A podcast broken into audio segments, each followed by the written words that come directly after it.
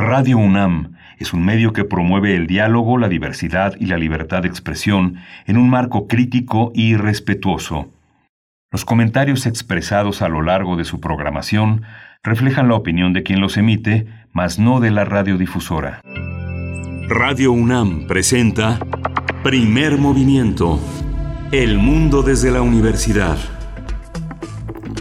Hola, buenos días. Ya es 12 de mayo. Llegó el 12 de mayo y son las 7.06 de la mañana aquí en la Ciudad de México. Eso quiere decir que son las 6 con 6 minutos en Ciudad Cuauhtémoc, Ciudad Juárez y la Ciudad de Chihuahua, con quienes nos enlazamos, nuestros amigos de la Radio Universidad de Chihuahua. Nos enlazamos todos los días de 7 a 8 de la mañana en la Ciudad de, México. Hoy tenemos eh, un, menú muy interesante. Está Violeta Berber en la asistencia de producción, allá en la cabina, junto con Arturo González, Frida Saldívar en la producción ejecutiva y Berenice Camacho del otro lado del micrófono en la conducción. Bienvenida Berenice, buenos días. Muy buenos días, querido Miguel Ángel Quemain. Muy buenos días a toda la audiencia. Pues es un gusto estar con ustedes. Yo también saludo a la Radio Universidad en Chihuahua, a las tres frecuencias que nos permiten llegar hasta allá, al norte del país, el 105.3, el 106.9 y el 105.7. Y bueno, tenemos un día interesante por delante. Esperamos así sea también para, para ustedes. Están nuestras redes sociales ahí para que podamos hacer comunidad, para que nos demos los buenos días, para que nos envíen sus mm, comentarios arroba P Movimiento en Twitter y en Facebook, Primer Movimiento UNAM. Y bueno, sí, un arranque interesante, un arranque de lectura y de perspectivas eh, pues eh, novedosas sobre algunos grupos, grupos eh, de jóvenes latinoamericanos en otras latitudes de las cuales generalmente no sabemos, no nos enteramos, pero bueno, lo vamos a hacer ahora con la lectura de este libro, Miguel Ángel. Sí, es un libro fascinante, es un objeto eh, antropológico, epistemológico, es una, un gran ejemplo de un, periodismo que se realiza con largo aliento, es una manera de dialógica de la entrevista, es una propuesta eh, muy, muy original que bajo el sello de la Biblioteca de Infancia y Juventud de NED ha publicado César Feixa y César Andrade, King Manaba. César Feixa es un antropólogo, un antropólogo catalán, pero bueno, ya es King Book porque él escribió con César Andrade El Rey, el diario de un Latin King. Van a estar con nosotros desde allá, desde Barcelona, conversando con Primer Movimiento. Por supuesto, y bueno, después tendremos nuestra sección de cada miércoles, fonografías de bolsillo con Pavel Granados, escritor y colaborador de Primer Movimiento en este espacio dedicado a la memoria sonora eh, en nuestro país. Vamos a preguntarle a Pavel Granados cómo llegó el swing a México. Así es que bueno, esto para la primera hora. Sí, y en la segunda hora vamos a tener el tema de la fibromialgia. El Día Internacional de la Fibromialgia es el tema que la maestra Andrea Herrera García, que es licenciada en Psicología por el ITESO, maestra en Psicología y estudiante del doctorado en la UNAM y que forma parte del equipo de Psicología de Clínica del Dolor del Hospital Kea González y coordina especialidades en Psicología de la Universidad Panamericana, va a estar con nosotros para hablar de, esta, de, esta, de este trastorno tan extendido en nuestro país. Y también en la nota internacional damos seguimiento a Colombia y a las protestas en ese país donde parece que la situación se ha desbordado. Vamos a dar seguimiento con Janet Valdivieso. Ella es periodista ecuatoriana, trabajó en Quito para la agencia Associated Press y para diversos medios haciendo coberturas especiales. Ha vivido en distintos lugares eh, relevantes eh, como capitales en, en Latinoamérica, Montevideo, Brasilia, La Habana y desde 2000 2017 vive en Bogotá, donde es periodista freelance. Así es que bueno, el seguimiento necesario para Colombia. Sí, vamos a tener en nuestra, en nuestra mesa del día el tema de voto informado de la Facultad de Ciencias Políticas y Sociales de la UNAM. Ya habíamos eh, aludido a este sitio tan importante alternativo al que abrió el Instituto de Investigaciones Jurídicas, apoyado también con otras universidades. Vamos a hablar de este sitio ah, con Adriana Escamilla Cervantes. Ella es la coordinadora general y coordinadora operativa de la plataforma Voto Informado, es politóloga por la UNAM, especialista en opinión pública, y Claudia Bodek Stavenhagen. Ella coordina administrativamente la plataforma de Voto Informado. Ella egresó de la carrera de Sociología en la Facultad de Ciencias Políticas y Sociales de la UNAM. Y cerramos este espacio con el doctor Plinio Sosa, académico de la Facultad de Química, divulgador de la ciencia, para hablar de el vidrio o el buen negocio en la sección Química para Todos, que bueno, da cierre cada miércoles a nuestra programación, a nuestro eh, menú de cada mañana. Así es que bueno, ahí está. Y lo que se vaya sumando también, eh, cosas interesantes que van surgiendo respecto a vacunas, respecto al plan de vacunación en México, que bueno, continúa avanzando, continúa dando pasos. Vamos a precisamente hacer nuestro corte informativo sobre COVID-19, información nacional e internacional y también distintas cuestiones acerca de la UNAM. COVID-19. Ante la pandemia, sigamos informados. Radio UNAM. La Secretaría de Salud informó que el número de decesos por la enfermedad de la COVID-19 en México aumentó a 219.323. De acuerdo con el informe técnico ofrecido ayer por las autoridades sanitarias, los casos estimados son 2.555.046. La información internacional, India registró ayer un descenso en las cifras de nuevos contagios por coronavirus por segundo día consecutivo, mientras que el número de fallecimientos registró 3.800 en las últimas 24 horas. Este país está a punto de superar los 23 millones de casos acumulados desde el inicio de la pandemia, mientras los fallecimientos suman ya 249.992. En información de la UNAM, hoy se conmemora el Día Internacional de la Enfermería. México cuenta con 315 mil enfermeras y enfermeros, la mayor parte egresados de la UNAM, pero requiere de otros 115 mil para alcanzar el índice de cobertura recomendado por la Organización Mundial de la Salud. Rosa Amarilis Zárate Grajales, eh, directora de la Escuela Nacional de Enfermería y Obstetricia, la ENEO, y María Susana González Velázquez, jefa de la División de Planeación Institucional de la Facultad de Estudios Superiores Zaragoza, coincidieron en señalar que el personal de enfermería se encuentra en la primera línea de contacto con los pacientes dentro de los servicios de salud, son la escucha activa, brindan consuelo, ayudan a bien morir y reconfortan a la familia, entre otras muchas acciones de importancia en el ejercicio de su profesión. También señalaron que la pandemia de COVID-19 puso de manifiesto el rol fundamental que desempeñan para proteger y atender a la población y coadyuvar a salvar vidas.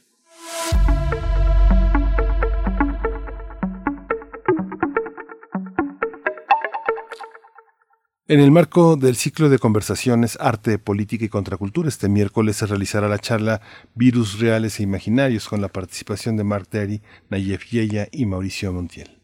La transmisión de esta conversación estará disponible a las 12 horas de este miércoles del día de hoy a través de Facebook Live y YouTube del Museo Universitario del Chopo y en el canal de YouTube de Cultura en Directo UNAM. Así de sencillo, pueden disfrutar una vez más de estas charlas y estos planteamientos, eh, esta propuesta del Museo Universitario del Chopo. Bien, pues nos vamos con un corte musical. Son las 7 de la mañana con 14 minutos. Con 14 minutos qué es lo que vamos, a escuchar. Vamos a escuchar de Conexionistas El impulso del alma.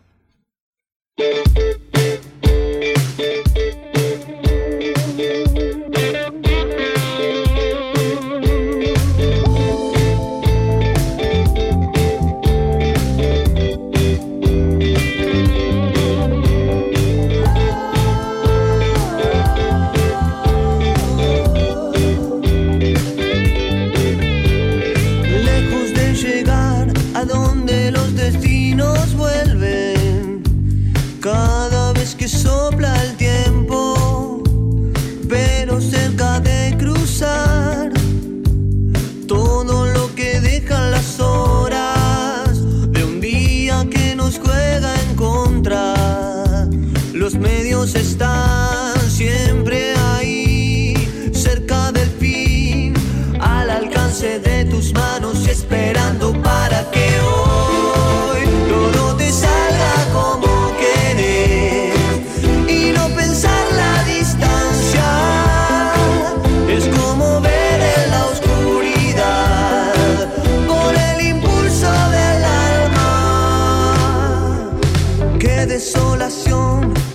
tristeza colectiva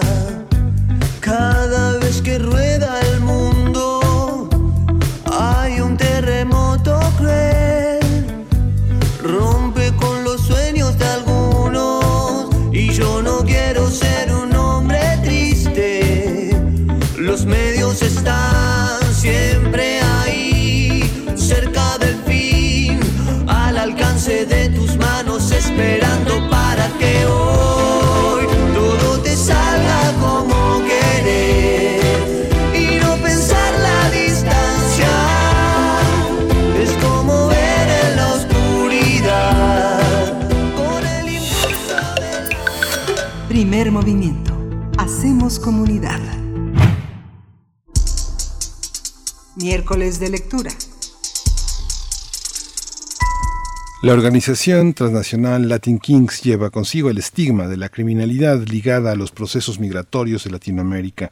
Los Almighty Latin Kings and Queen Nation son un grupo formado por inmigrantes latinos en Estados Unidos que se unieron para defenderse de la discriminación. Nacieron en los años 50 en Chicago y aunque un ala de este movimiento se ha extendido por el mundo y ese ala tiene actividades criminales, su importancia trasciende por impulsar y generar una hermandad mundial. El Rey, Diario de un Latin King, es el libro que incluye las crónicas de tres historias. La primera está enfocada en el viaje de César Andrade, también conocido como King Manaba, donde aborda su pasado migrante, inca, rey y preso. También contiene el viaje de Carles Feixa, conocido como King Book. En este capítulo se narra el encuentro de los reyes y reinas latinos de Cataluña y más allá. Y por último, incluye el viaje de ambos, donde visualiza las formas de vida de esa insólita nación transnacional. El libro es el fruto de múltiples conversaciones a lo largo de 15 años, desde su primer encuentro en 2005 hasta la redada en un casal juvenil de Barcelona, así como el arduo proceso de legalización, sus proyectos culturales, la búsqueda de reconocimiento, la experiencia de la cárcel y al final la libertad. El testimonio de vida de King Manaba se complementa con fotografías y cartas personales, así como epílogos firmados por compatriotas de la Nation King y de otras naciones circundantes. Vamos a conversar sobre la- los Latin King a partir de este libro que aborda la vida de King Manaba y hoy está, eh, están con nosotros, presento por mi parte a Carles Feixa, es catedrático de Antropología Social en la Universidad Pompeo y Fabra, ubicada en Barcelona, es autor de numerosos libros, entre ellos El Rey, Diario de un Latin King con César Andrade. Actualmente dirige el proyecto Transgang. Es, eh, le doy la bienvenida. Carles, muchas gracias por aceptar esta conversación. Bienvenido aquí a México, Primer Movimiento. Hola, ¿qué tal? Un abrazo. Gracias. Muchas gracias. También, bueno, yo por mi parte saludo y doy la bienvenida a César Andrade, conocido como King Manaba, fue inca de los Latin King and Queens en España, lector de numerosos rezos, incluyendo el King's Manifiesto Constitution y otros textos apócrifos. En la actualidad es asistente de investigación del proyecto Trans- eh, Transgang. Y bueno, es un gusto poder conversar esta, esta mañana, esta tarde para ustedes. César Andrade, bienvenido a Primer Movimiento, a Radio UNAM. Eh, muchísimas gracias. Es un honor poder compartir con ustedes este momento. Una Muchas experiencia gracias. pequeña pero grande. Muchas gracias. Voy a empezar con Carles Fecha. Han, escrito un trabajo que es eh, muy innovador, es un objeto. El libro es- en realidad es un gran laberinto con entradas, salidas y una gran propuesta para la antropología urbana, para el periodismo, para la literatura, para la biografía. Es muchas, tiene, tiene muchas posibilidades. ¿Cómo fue pensado desde un inicio, Carles? Este, ¿Lo pensaste de esta manera? ¿Este es el resultado que esperabas?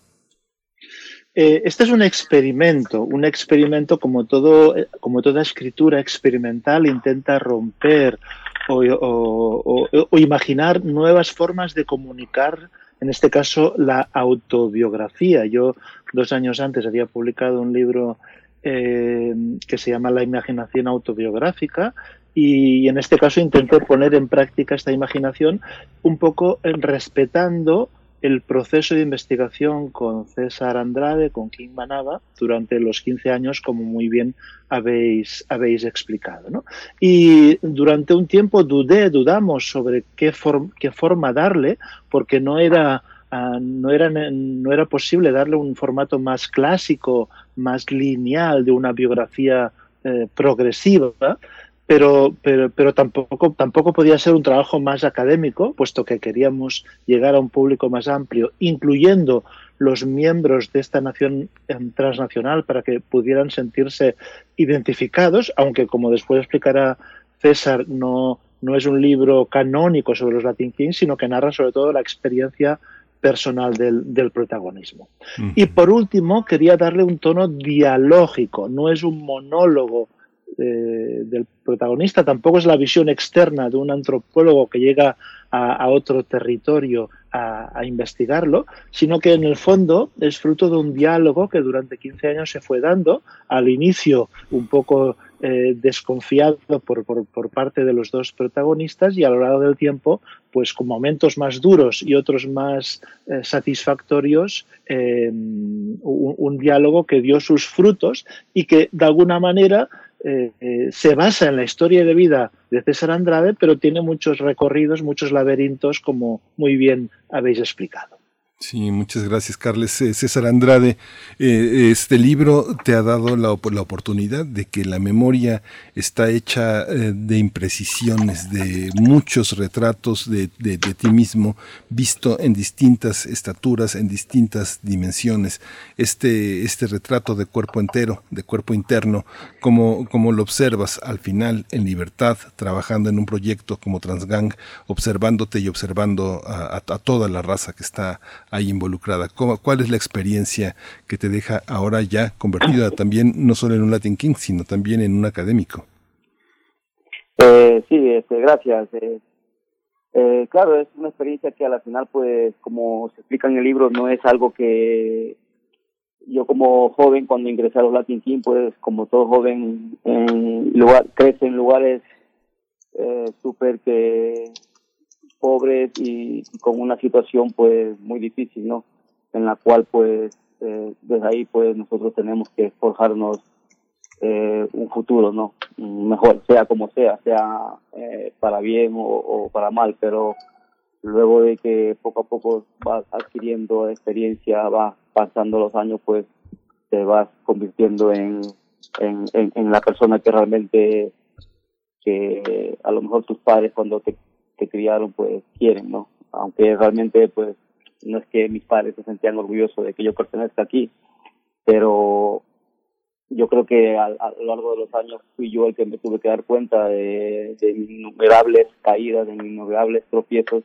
Estas cosas pues te van fortaleciendo, te van haciendo fuerte, te van haciendo más sabio y entonces así como como pues en, en el libro explico también que que esto, pues, como dije, no es un tratado, como decía Carlos al principio, no es un tratado con los Latin King, no es el objetivo de este libro es el de compartir una experiencia que es la mía propia, que, bueno, que sirva para los jóvenes y que se den cuenta de sobre lo positivo y lo, lo negativo de formar parte de un grupo juvenil, ¿no? Entonces, eh, yo creo que todos los jóvenes, eh, de alguna manera u otra, pues, eh, vivimos eh, situaciones y, e historias diferentes, ¿no? Pero claro, a lo largo de, de, de, del tiempo, pues también tenemos que darnos cuenta que, que queremos también lo mejor para una sociedad, para, otros jóvenes que vienen detrás de nosotros en lo que engloba a los Latin King, ¿no?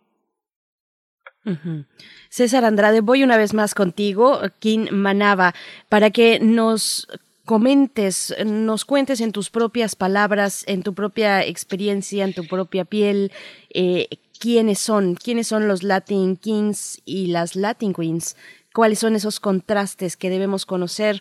Eh, cuáles son los orígenes, por supuesto, también de esta comunidad y sus características, César Andrade.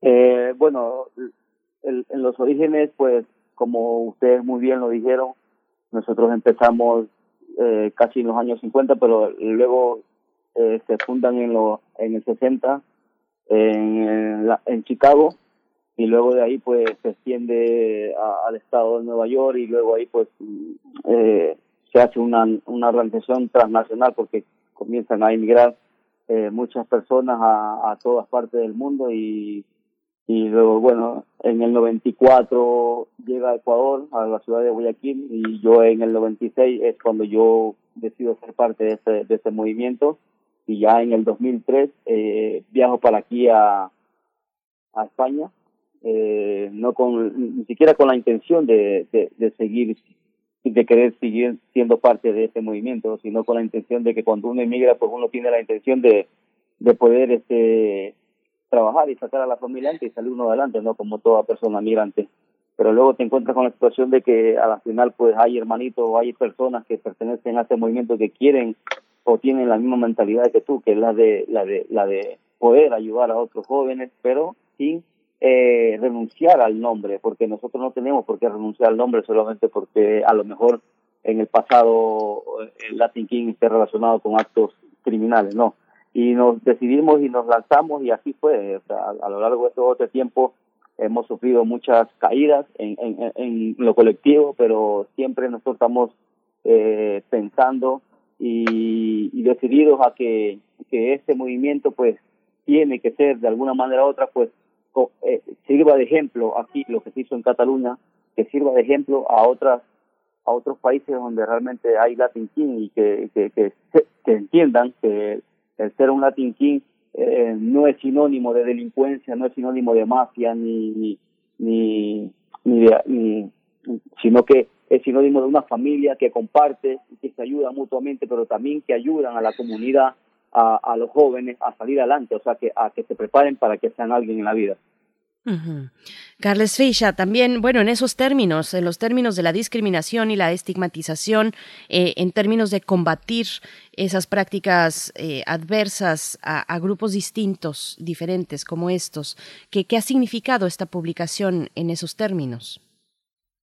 Debo decir de entrada que eh, mi aproximación a los Latin Kings en 2005, cuando el Ayuntamiento de Barcelona me, me propuso, me invitó a hacer una investigación sobre ellos, que acababan de llegar a España y que habían creado mucha alarma social por algunos conflictos y un asesinato que hubo de un joven colombiano a la salida de un instituto, eh, decía eh, que mi, aproximación a ellos, antes de conocer absolutamente nada sobre su organización, se basa en mi conocimiento anterior, en mi investigación anterior en, en la Ciudad de México. El año 91 viví en, en, la Ciudad de México, entonces en el Distrito Federal, y hice una investigación en Ciudad Nezahualcóyotl sobre una de las pandillas en ese momento más famosas que eran eh, los Mierdas Punks, que por cierto, eh, el próximo libro en otoño espero que pueda salir una biografía de uno de los líderes históricos de los Mierdas Punks. Y también los Mierdas Punks tenían todo ese estigma, toda esa visión negativa eh, basada en el miedo, en la eh, en la discriminación, en el estigma, un estigma que ellos habían convertido en emblema, el propio no, como el propio nombre del grupo indicaba. ¿no? Cuando yo empecé en Barcelona, en realidad el, ayuntamiento me propuso esa investigación, puesto que mi libro de jóvenes bandas y tribus eh, era uno de los pocos que había sobre pandillas juveniles y en parte describía el estudio de, los, las bandas juveniles en la Ciudad de México, eh, cuando al cabo de 10 años me propusieron eso, eh, de entrada pensé que podía, suceder lo mismo, es decir, que no debía guiarme por los estereotipos mediáticos o sociales o policiales sobre una pandilla, sino que debería intentar ir sin prejuicios a observar qué había, había sobre ellos. Y de entrada el gran cambio era que era, ya no era un grupo local en una ciudad, en un barrio, en un territorio, sí, y aunque la cultura que había detrás, la cultura punk en el caso de los mierdas y, la cultura de los Latin Kings en el caso de esta organización, podía ser más complejo. Pero en este caso era un grupo transnacional que surgía de una serie de procesos migratorios entre Estados Unidos y Ecuador y de Ecuador a Europa, a España, a Barcelona en concreto, que era preciso analizar. Y a partir de aquí, bueno, pues eso, ese primer, año tan intenso del, del primer trabajo de campo, de la aproximación compleja a un grupo en construcción, del proceso de legalización, puesto que en Barcelona como eh, César podrá explicar, eh, fuimos, pioneros en, dar un, en, en, intentar una salida inclusiva a esos grupos, no solo los Latin Kings, también los nietas, que eran el otro, el otro grupo que venía de Ecuador o de, en este caso de Puerto Rico, y que, cuyo enfrentamiento con los Latin Kings había suscitado ese pánico moral. Y dándole la vuelta intentamos eh, ofrecerles la posibilidad eh, de constituirse como asociaciones juveniles, cosa que se consiguió al, eh, el año siguiente y se inició una serie de, proye de proyectos musicales y culturales que fueron muy fructíferos y que sin, sin, eliminar de tajo todos los problemas que había habido, pues permitieron una reducción de la conflictividad entre ambos colectivos. Hay una, hay una, este, hay unos dueños, hay unos dueños en el mundo de las mafias quienes controlan a los jóvenes eh, húngaros, eh, albaneses, rumanos, a, a, todos los sudetes eh, junto a la República Checa. Hay una parte también que controla la migración latinoamericana y que los utiliza para el crimen organizado. César Andrade, ahí, ¿cómo escapar? En, este, en los últimos años, quienes han sido utilizados como delincuentes como sicarios han sido los maras salvadoreños eh, y hondureños. Eh, ¿Cómo escapar de estas redes que son en realidad redes de tratas de personas que convierten en delincuentes a personas que migran buscando un destino mejor? ¿Cómo es enfrentar, cómo es verle la cara a personas que ya tienen un territorio organizado, eh, que tienen un observatorio criminal para detectar quién llega y cómo captarlo? ¿Cómo es tu experiencia frente a esta transformación hacia lo cultural, hacia lo participativo, lo colectivo?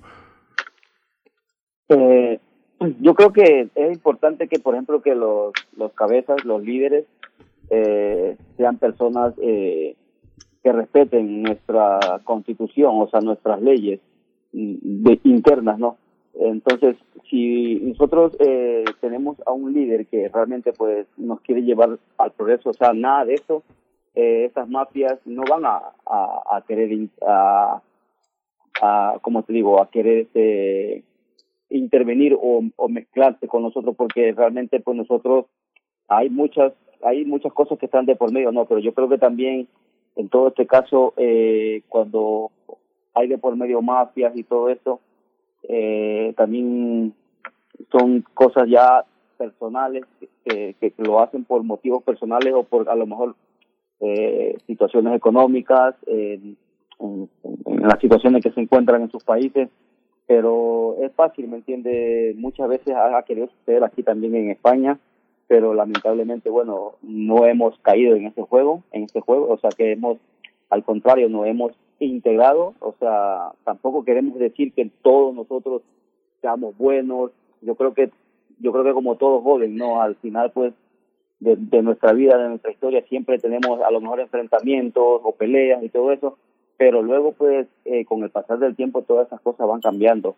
Y lo de la, lo de la, lo, que te digo yo que aquí ha habido, ha habido casos en que a lo mejor pues las mafias han querido intervenir o querer eh, mandar en, en nosotros, pero realmente nosotros nosotros no estamos dirigidos por nadie, nosotros dirigimos, ¿me entienden? O sea, nosotros somos líderes, nosotros no nos dejamos guiar por nadie, entonces nosotros tenemos nuestra nuestra, nuestra cultura, nuestras leyes bien claras. O sea, a nosotros Dios nos puso aquí para poder para poder guiar, más no para ser guiados. Entonces eso es lo que quiero que entiendan los, los Latin King en todo el mundo, ¿me entienden? Entonces nosotros podemos ser grandes, podemos hacer muchas cosas grandes realmente si nosotros nos dejamos guiar por nuestra constitución o por nuestras leyes. Hay una idea, Carles, eh, Carles Feixa, que justamente yo creo que a muchos de nuestros eh, radioescuchas, a nosotros mismos, nos asombra esta, eh, este, e, esta noticia que nos da sobre los mierdas punk en, en, esa que eran temidos, eh, eran sumamente perseguidos por la, por la policía y un signo de identidad, un mal signo de identidad para para esa Nesa conservadora que trata de mantener aparte de lo que son borrando, borrando su pasado y borrando sus identidades. Pero en este, en este sentido, el observar de esta manera la, migración no, no, eh, no coloca a la sociedad europea frente a algo que se ha negado a ver, frente a algo que trata de aplastar de una manera sumamente intensa cuando hay una serie de eh, periferias que tratan de incorporarse al europeo, pero que justamente la resistencia eh, de lo más eh, formal en Europa los rechaza, convirtiéndolos en el signo de la pandilla, de la violencia, del crimen, no es darles un territorio nuevo de palabra de observación desde la filosofía, desde la antropología, Carles. ¿Cómo, cómo es este proceso? Así es, digamos, lo, lo, que aporta este libro y nuestras investigaciones es un intento de, de, tomar otro punto de vista, partiendo de la experiencia de los propios migrantes. Estamos hablando siempre de procesos migratorios. En Mesa eran procesos internos del, del mundo rural al mundo urbano, del mundo indígena a la, gran ciudad, pero siempre en las periferias urbanas, que es donde surgen estos grupos juveniles, estos grupos de calle, que aunque sean vistos eh, con suspicacia y no puede negarse, a veces eh, se vinculan a estas mafias que, eh, que, antes hablabais, ¿no? que no son precisamente juveniles, son, suelen ser mafias adultas eh, en el pasado de la pequeña delincuencia, hoy del, narcotráfico. ¿no? Es lo más peligroso. Los jóvenes son tomados como carne de cañón.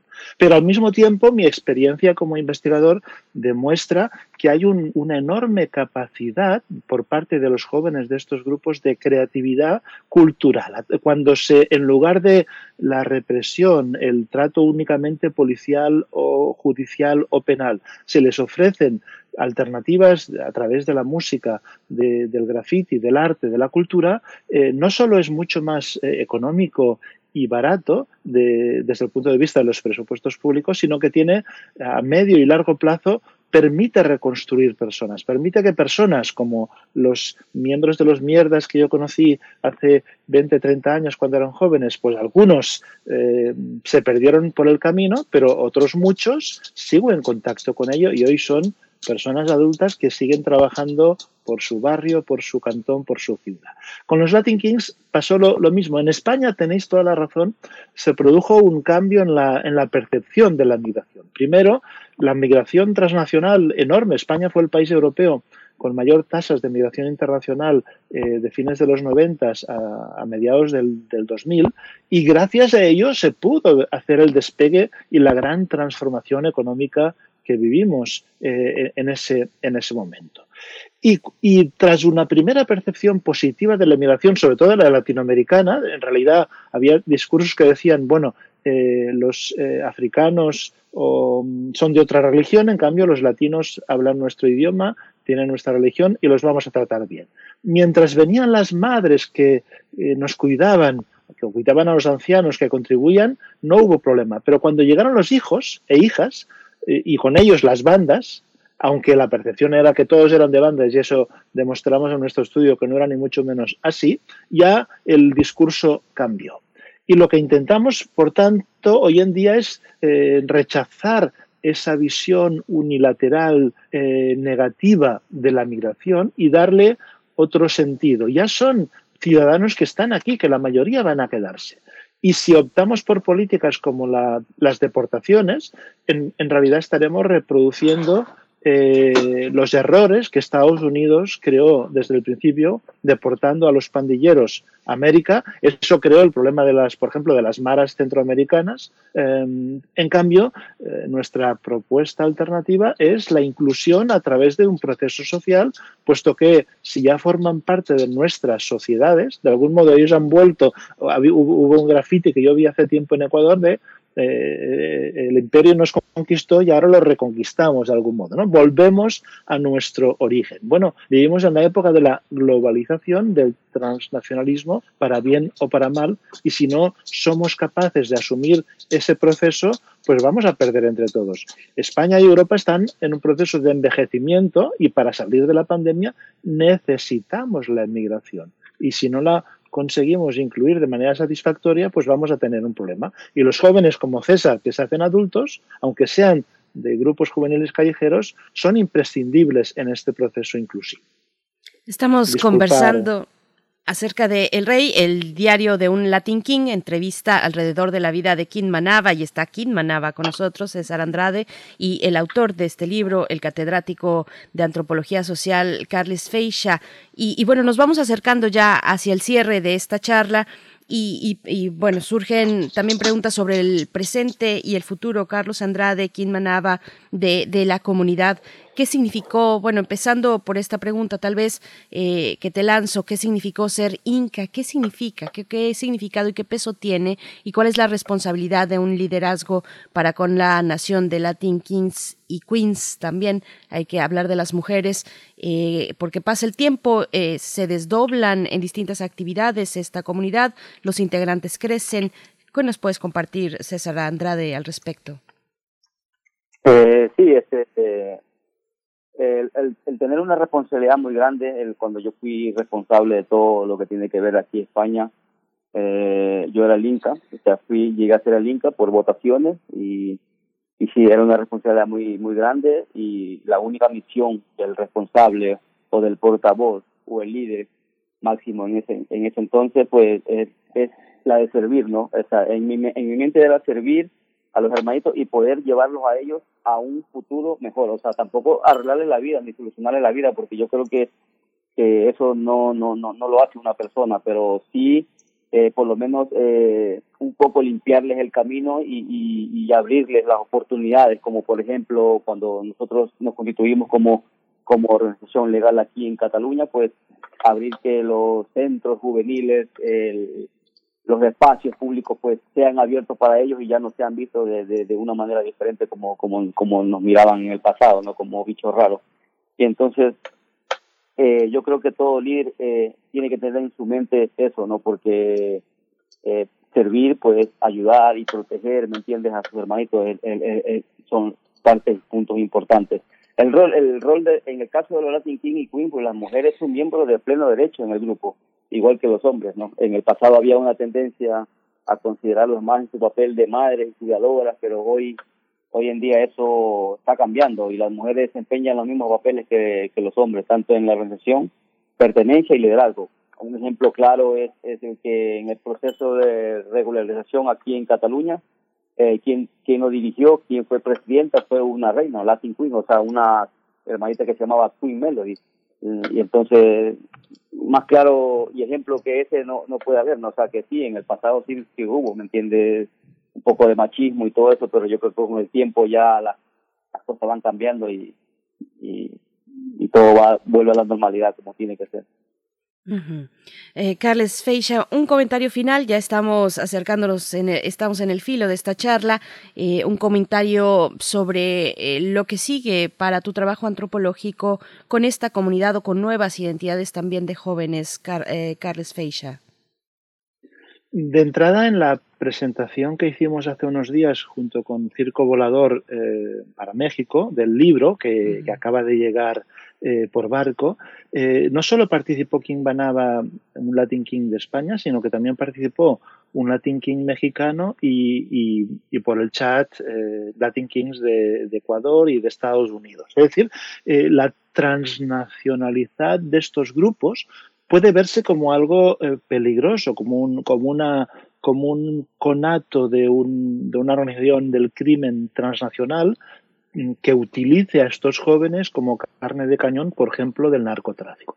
Pero también puede verse como una posibilidad, como una oportunidad de, eh, utilizarlos como agentes activos en la conciencia de la interculturalidad y de que el mundo es un mundo global y que ellos pueden ser, si no los consideramos como agentes activos, por ejemplo, publicando libros o haciendo discos o haciendo programas de, televisión o, o, películas, como pretendemos hacer, pues eh, a veces se ven abocados al camino de la marginalidad y de la delincuencia.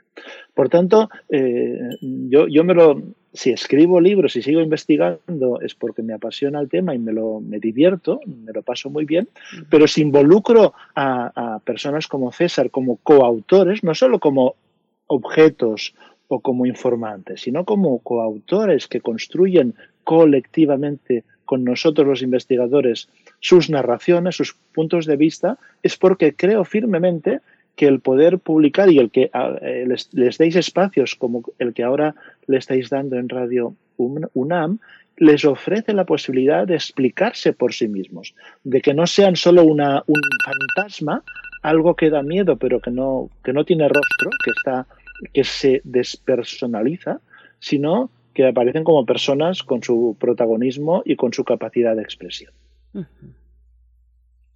Bien, pues. Qué interesante, digo, es muy. Eh, eh, aquí, Carles, hay una, hay una parte de tu trabajo, ya para finalizar y agradecerle su participación, hay una parte de tu trabajo cuya transversalidad a veces eh, cuesta mucho trabajo que tenga un lugar en las, en las universidades. Hay que crear programas, programas para que investigaciones de esta transversalidad, de esta interdisciplina, de esta heterodoxia puedan, puedan tener lugar y puedas tener cómplices. Como brevemente eh, hay una, hay, hay, está extendido en el mundo académico esta visión? Digamos, de entrada yo lo, lo, estoy pudiendo hacer gracias a una beca europea. Europa tiene muchos defectos, pero eh, tiene un, una de las ventajas es que ha creado unos programas de investigación con buena financiación que, que animan a las investigaciones de, de, frontera, ¿no? rupturistas en todos los ámbitos de las ciencias.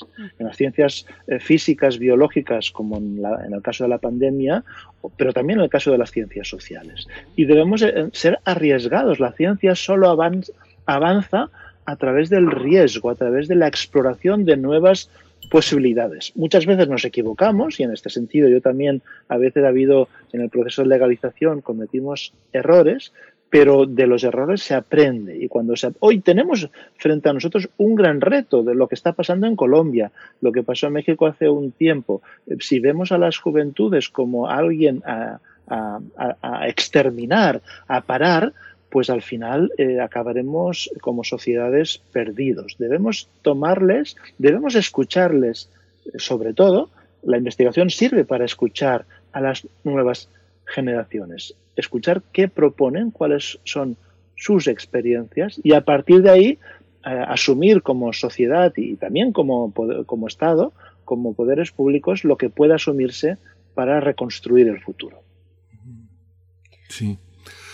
Pues muchísimas gracias eh, César, César Andrade eh, por esta conversación. A Caquín Manaba, felicidades, mucho futuro, mucho futuro para esta representación ecuatoriana que tanto queremos y que tanto admiramos aquí en México. Muchas gracias por estar presente aquí en Primer Movimiento, César. Muchísimas gracias a ustedes y por la oportunidad que se me ha brindado. Es un gracias. honor para mí. Gracias, Carles Feixa. Pues un, eh, un, honor para nosotros. Muchas gracias por esta conversación y muchas gracias por esta mirada sobre México. Ya estaremos conversando sobre Mierdas Punk y, y, tus visiones y las visiones que a veces entre nosotros están tan oscuras, fragmentadas y olvidadas. Muchas gracias, Carles Feixa. Gracias a vosotros. Espero poder venir en, a fin de año, si la pandemia lo permite, y sobre todo eh, los libros están ahí y seguro que quien quiera leerlos los va a encontrar en, la, en su librería habitual. Muchas gracias. gracias. Muchas gracias. Gracias a ambos por esta conversación. Está, bueno, ya hecha y más que explícita la invitación a que se acerquen. El Rey, diario de un Latin King, eh, con César Andrade, eh, bueno, eh, con la autoría de ambos, eh, Carles Feixa y César Andrade, Kim Manaba. Vamos a ir con un poco de música, una propuesta musical a cargo de Cheo y Ulises Hadjis. Aquí vinimos es la canción.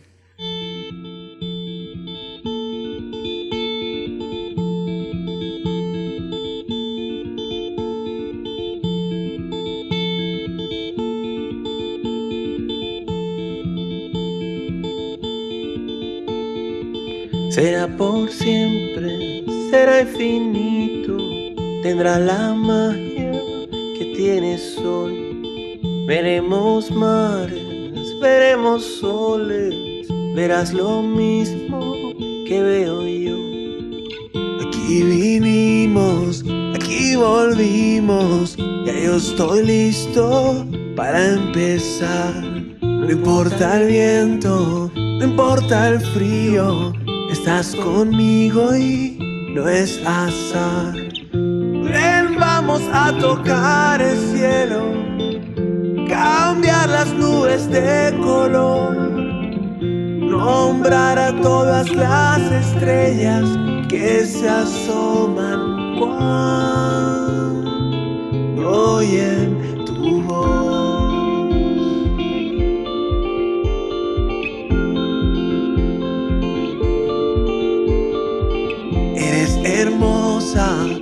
soy dichoso, maravilloso volverte a ver. Tanto ha pasado, la magia sigue, el mismo truco, el mismo ayer. Primer movimiento. Hacemos comunidad. Fonografías de bolsillo. ¿Cómo llegó el swing a México? Pues así, así como nos va a contar Pavel Granados en un en este espacio Fonografías de Bolsillo que compartimos cada miércoles con ustedes. Pavel Granados es escritor, colaborador en Primer Movimiento. Es un gusto siempre conversar contigo, Pavel. ¿Cómo estás? Buenos días. Bere, Miguel Ángel, muy contento de saludarlos Y sí, ¿cómo llegó el, el swing a México? Bueno, no voy a contestar la pregunta, eso sí. Está muy difícil, pero eh, es bueno, pero me sirve de pretexto porque sí, eh, creo que varias veces así a lo largo de estas fonografías de bolsillo hemos tocado el tema del jazz en México porque creo creo que es un tema interesante, es un tema que me gusta mucho y es un tema que también hace falta mucho porque eh, pues claro, es, es, es difícil, digo, no, no, no, es muy difícil ir buscando, eh, teniendo ahí como una idea en torno a qué, cómo, cómo se fue dando el, la historia del jazz en México. Lo que pasa es que hay una leyenda que dice que el jazz se grabó por primera vez en nuestro país hasta los años 50 y entonces eh, eh, precisamente con pues con una jam session que se dio en 1955, eh, pero justamente pues como hacer esta historia, eh, contradecir esa eh, leyenda de que el jazz llegó hasta los hasta 1955 a México, pues es arduo y hay que irle buscando grabaciones. El swing es la música de la segunda etapa del jazz, porque la primerita fue el foxtrot en Nueva Orleans y el swing es la música pues de finales de los años 30 y de buena parte de los años 40.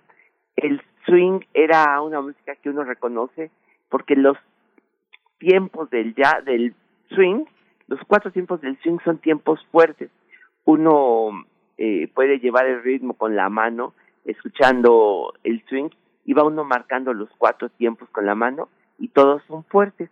Eso de algún modo es lo que caracteriza el swing es la música, es el ritmo del jazz cuando cambió de Nueva Orleans a Chicago. Chicago fue la segunda capital del, de, la época del jazz y se dio a conocer el swing, se volvió una moda, se gustó realmente así de una manera eh, pues, muy, muy grande, a partir de que Benny Goodman hizo un concierto en 1938 en el Carnegie Hall en, en Nueva York. entonces eh, se convirtió en, a partir de entonces, el, el swing en el, como podría decirse que en el género de esta segunda etapa del jazz, pero sobre todo en la época del jazz en el norte de los Estados Unidos. De ahí, pues se volvería mucho más difícil la historia de, del jazz, pero lo que sí podemos ver es que empezaron a partir de los años 40 a grabarse muchos discos en, en México.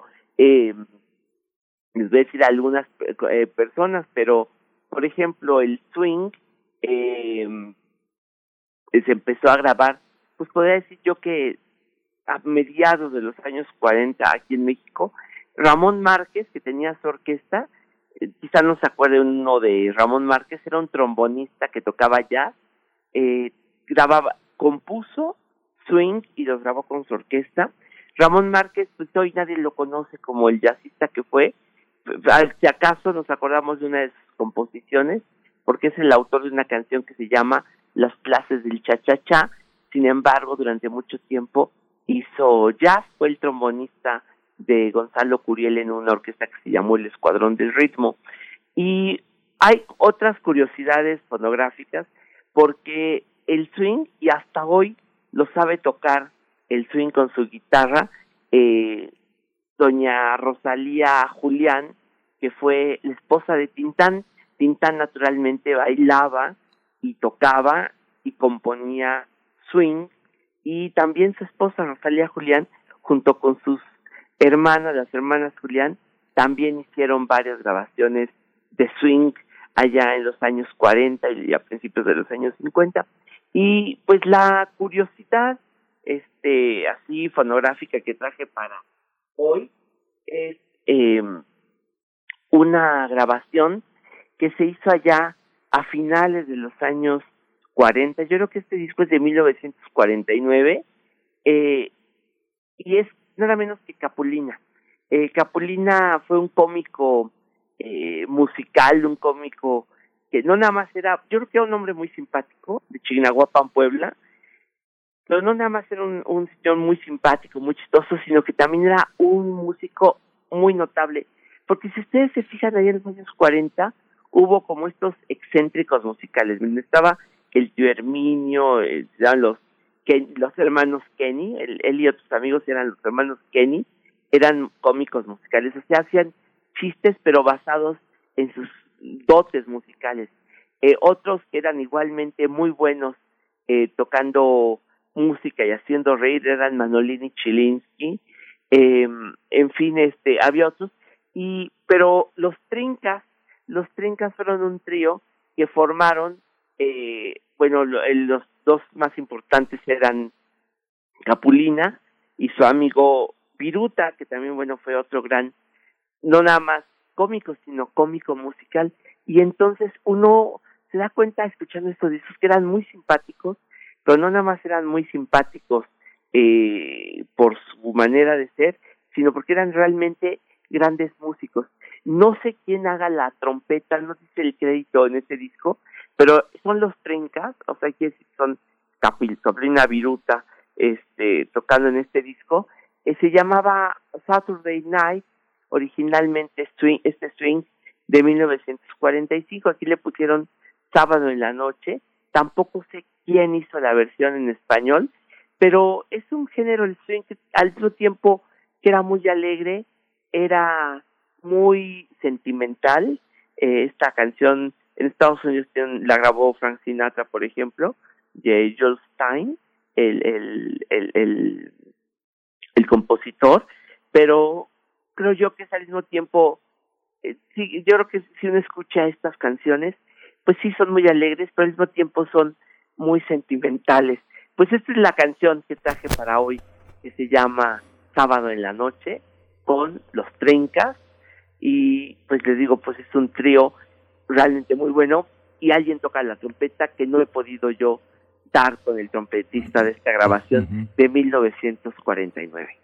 Pues muchas gracias, Pavel Herrado. Nos quedamos eh, para disfrutarla. Nos despedimos de ti. Nos vemos, eh, nos escuchamos el próximo miércoles. Ojalá nos veamos pronto, pero por lo pronto nos escuchamos y aprovecho para decir adiós a la Radio Universidad de Chihuahua.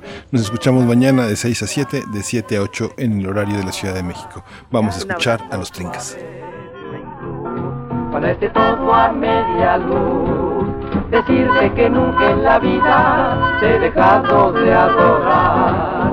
Luego podremos mil cosas de amores pensar y mil castillos en el aire formar. Si me prometes venir, harás mi vida muy feliz. La noche del próximo sábado mi alma tendrá.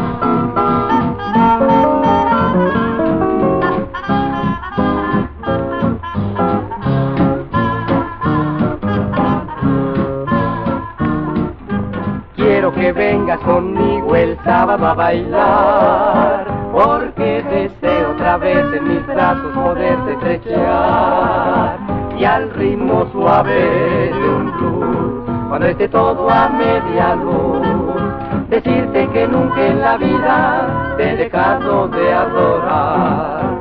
Luego Síguenos en redes sociales. Encuéntranos en Facebook como Primer Movimiento y en Twitter como arroba PMovimiento. Hagamos comunidad.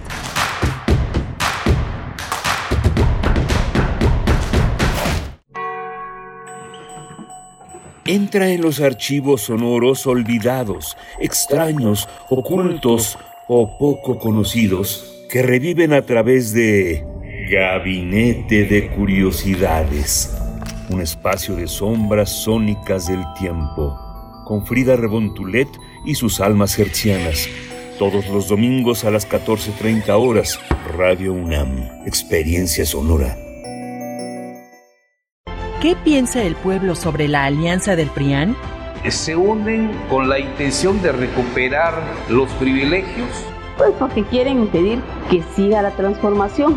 Sería volver a lo mismo de siempre. Ellos no van a apoyar a, a México, la gente, los mexicanos, los pobres, los más pobres, no lo van a hacer. Solamente veían para ellos, no veían la mejora de las comunidades ni la mejora de las personas. Ellos lo que buscan es recuperar el poder. Defendamos la esperanza. Morena. Hoy las y los mexicanos tienen dos opciones.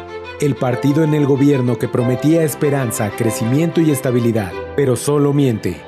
O ser parte del equipo que se unió para defender a México de la destrucción de Morena. No tires tu voto a la basura. Úsalo para detener la destrucción de México. Vota por la coalición. Va por México.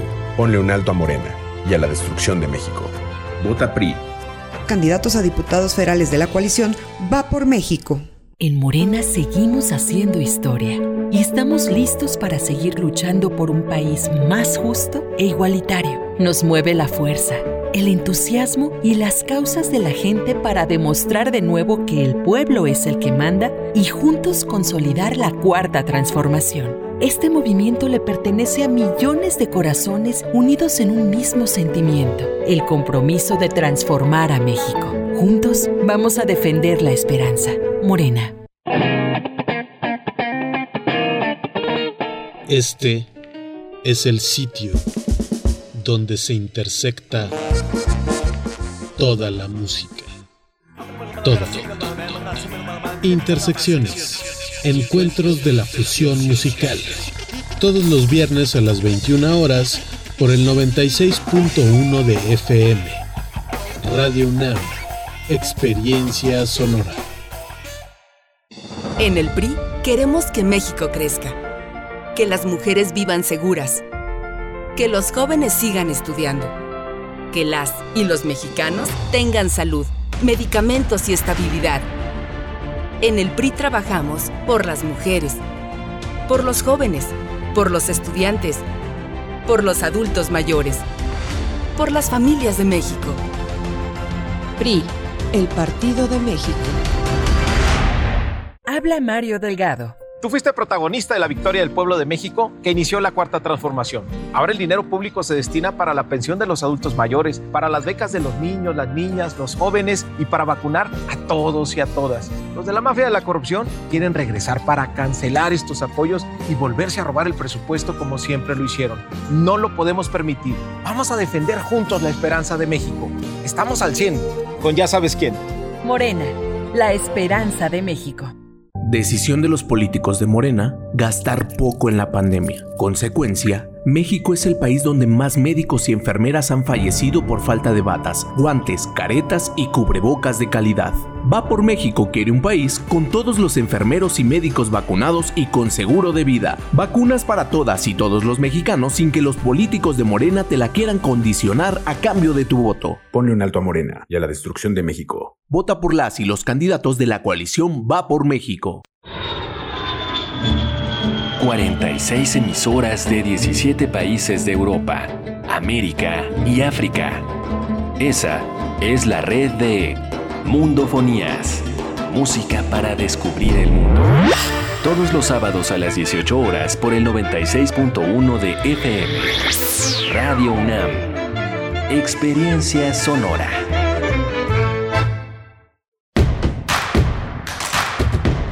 Queremos escucharte. Llámanos al 55 36 43 39 y al 55 36 89 89.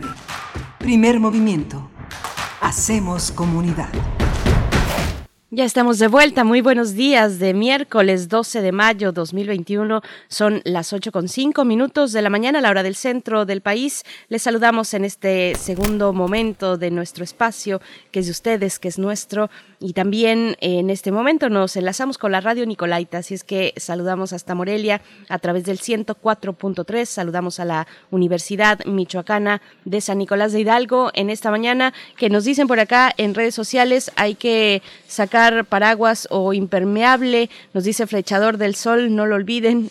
Buenos días, Flechador, ¿cómo estás en esta mañana? También nos saluda Refrancito, Hernán Garza, gracias por sus comentarios en redes sociales. Allá en cabina, en Adolfo Prieto, 133, Colonia del Valle, está eh, en esta mañana está Arturo González en los controles técnicos, está Frida Saldívar en la producción ejecutiva y Violeta Berber ahí presente en la asistencia de producción, el resto del equipo en sus puestos y a distancia. Continuamos todavía eh, contando los días para volver a vernos, pero todavía en sana distancia. Saludo a mi compañero Miguel Ángel Quemain. ¿Cómo estás, Miguel Ángel? Hola, Berenice, Berenice Camacho. Buenos días. Buenos días a todos nuestros radioescuchas. Estamos, estamos sí, ya muy ansiosos de, de, de vernos, de encontrarnos. Hay que recordar que este semáforo amarillo en realidad también es un semáforo electoral, es una previsión de participación para el próximo mes de junio, la primera semana de junio, que se habrán de decidir muchísimos puestos eh, muy importantes y no hay, no hay eh, un, proyecto visible en lo que hoy llaman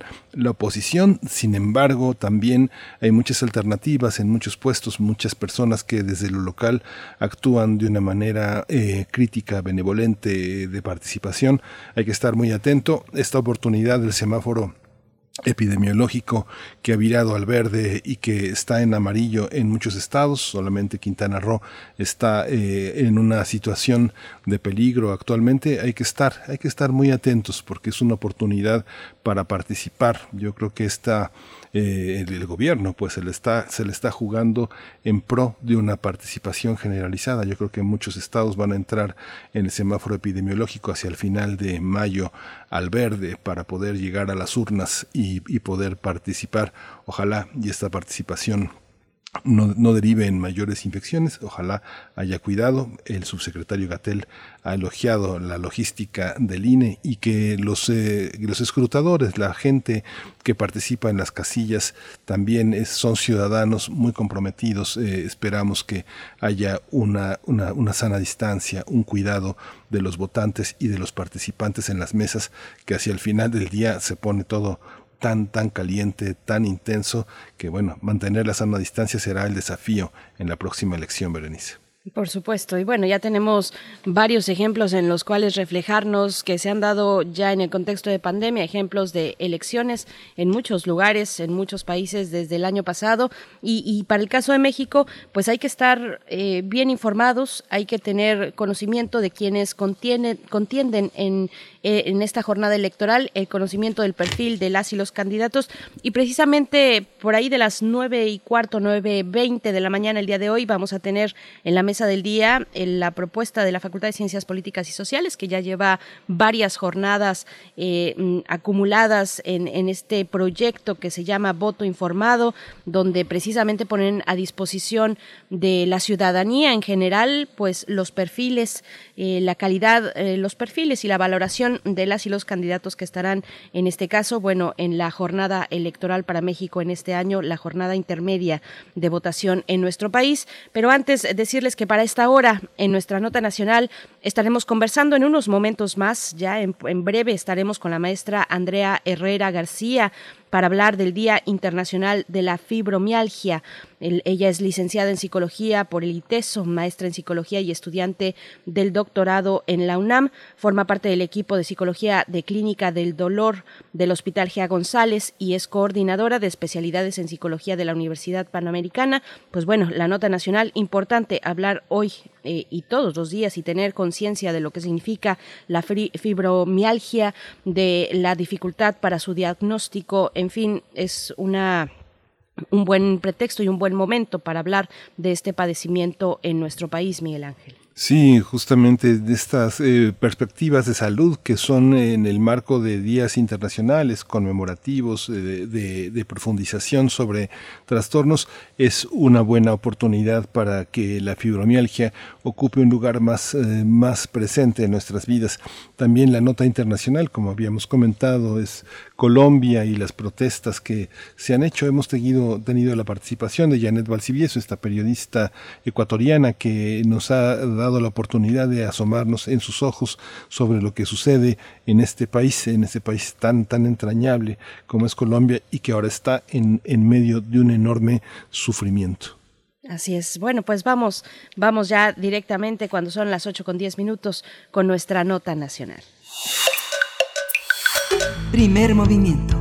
Hacemos comunidad. Nota nacional.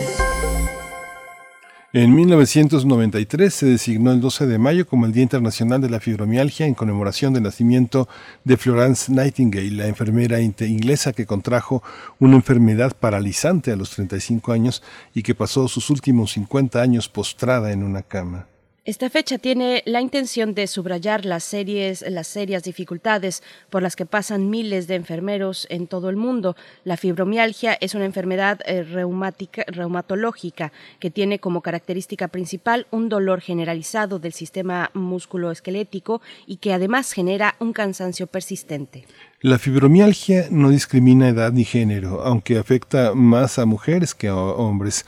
En 1992, la Organización Mundial de la Salud la declaró como enfermedad crónica reumatológica, pero en el 2010 ya como una neurológica. Se ha demostrado que provoca síntomas como dolor en ligamentos, huesos, músculos, articulaciones, dolor de cabeza, insomnio, ansiedad y cansancio, pero existen más de 100 síntomas. Eh, la hipersensibilidad aparece como un dolor en alguna parte del cuerpo, como pie, rodilla o codo. Las tres primeras semanas son clave para determinar si es por simple golpe o si se necesita un médico que evalúe el estado de salud. Según especialistas, los enfermos que padecen fibromialgia y COVID-19 sufren un gran dolor porque no pueden ingerir muchos tranquilizantes por la alta cantidad de medicamentos que de por sí ya consumen, por lo que tener los dos malestares, las dos enfermedades, es una desagradable experiencia, por supuesto. Sí, vamos a conversar sobre la fibromialgia, sus síntomas, el diagnóstico y el tratamiento. Y hoy nos acompaña la doctora Andrea Herrera García, y es licenciada en Psicología por el ITESO, maestra en Psicología y estudiante del doctorado en la UNAM. Le doy la bienvenida. Eh, muchas gracias por estar con nosotros, doctora Andrea Herrera García. Hola, ¿qué tal, Berenice Miguel Ángel? Muchas gracias por invitarme. Gracias, gracias doctora Andrea. Pues bueno, preguntar primero, después de estos 10 eh, años de experiencia eh, y, particularmente con pacientes con fibromialgia, ¿qué podemos decir sobre este padecimiento? Pues mira, la verdad es que me, da mucho gusto que, tengamos este día para conmemorar y para poder hablar y tener espacios como estos de una enfermedad que realmente impacta en la calidad de vida de las personas que, que lo padecen.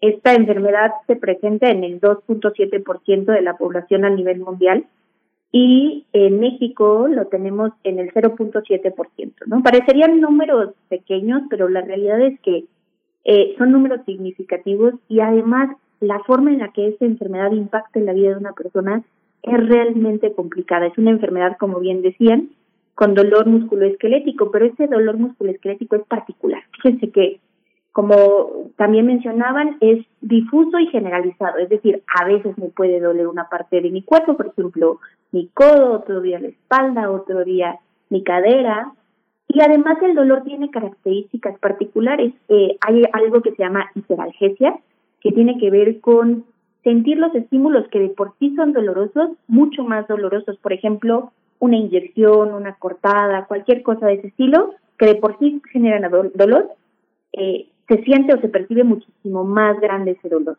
Pero además hay otra característica que se denomina alodinia, que tiene que ver con percibir estímulos que no son dolorosos como dolor. Entonces, por ejemplo, a las pacientes con fibromialgia generalmente les puede llegar a doler su ropa, el que su ropa esté muy apretada, por ejemplo, o a veces les duele el cabello, a veces les duele que las abraces.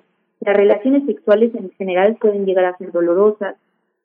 En fin, hay una serie eh, de manifestaciones dolorosas que son eh, diferentes, que son extrañas. Además, el dolor es como de características, no eh, por ejemplo, como quemantes, como ardorosas.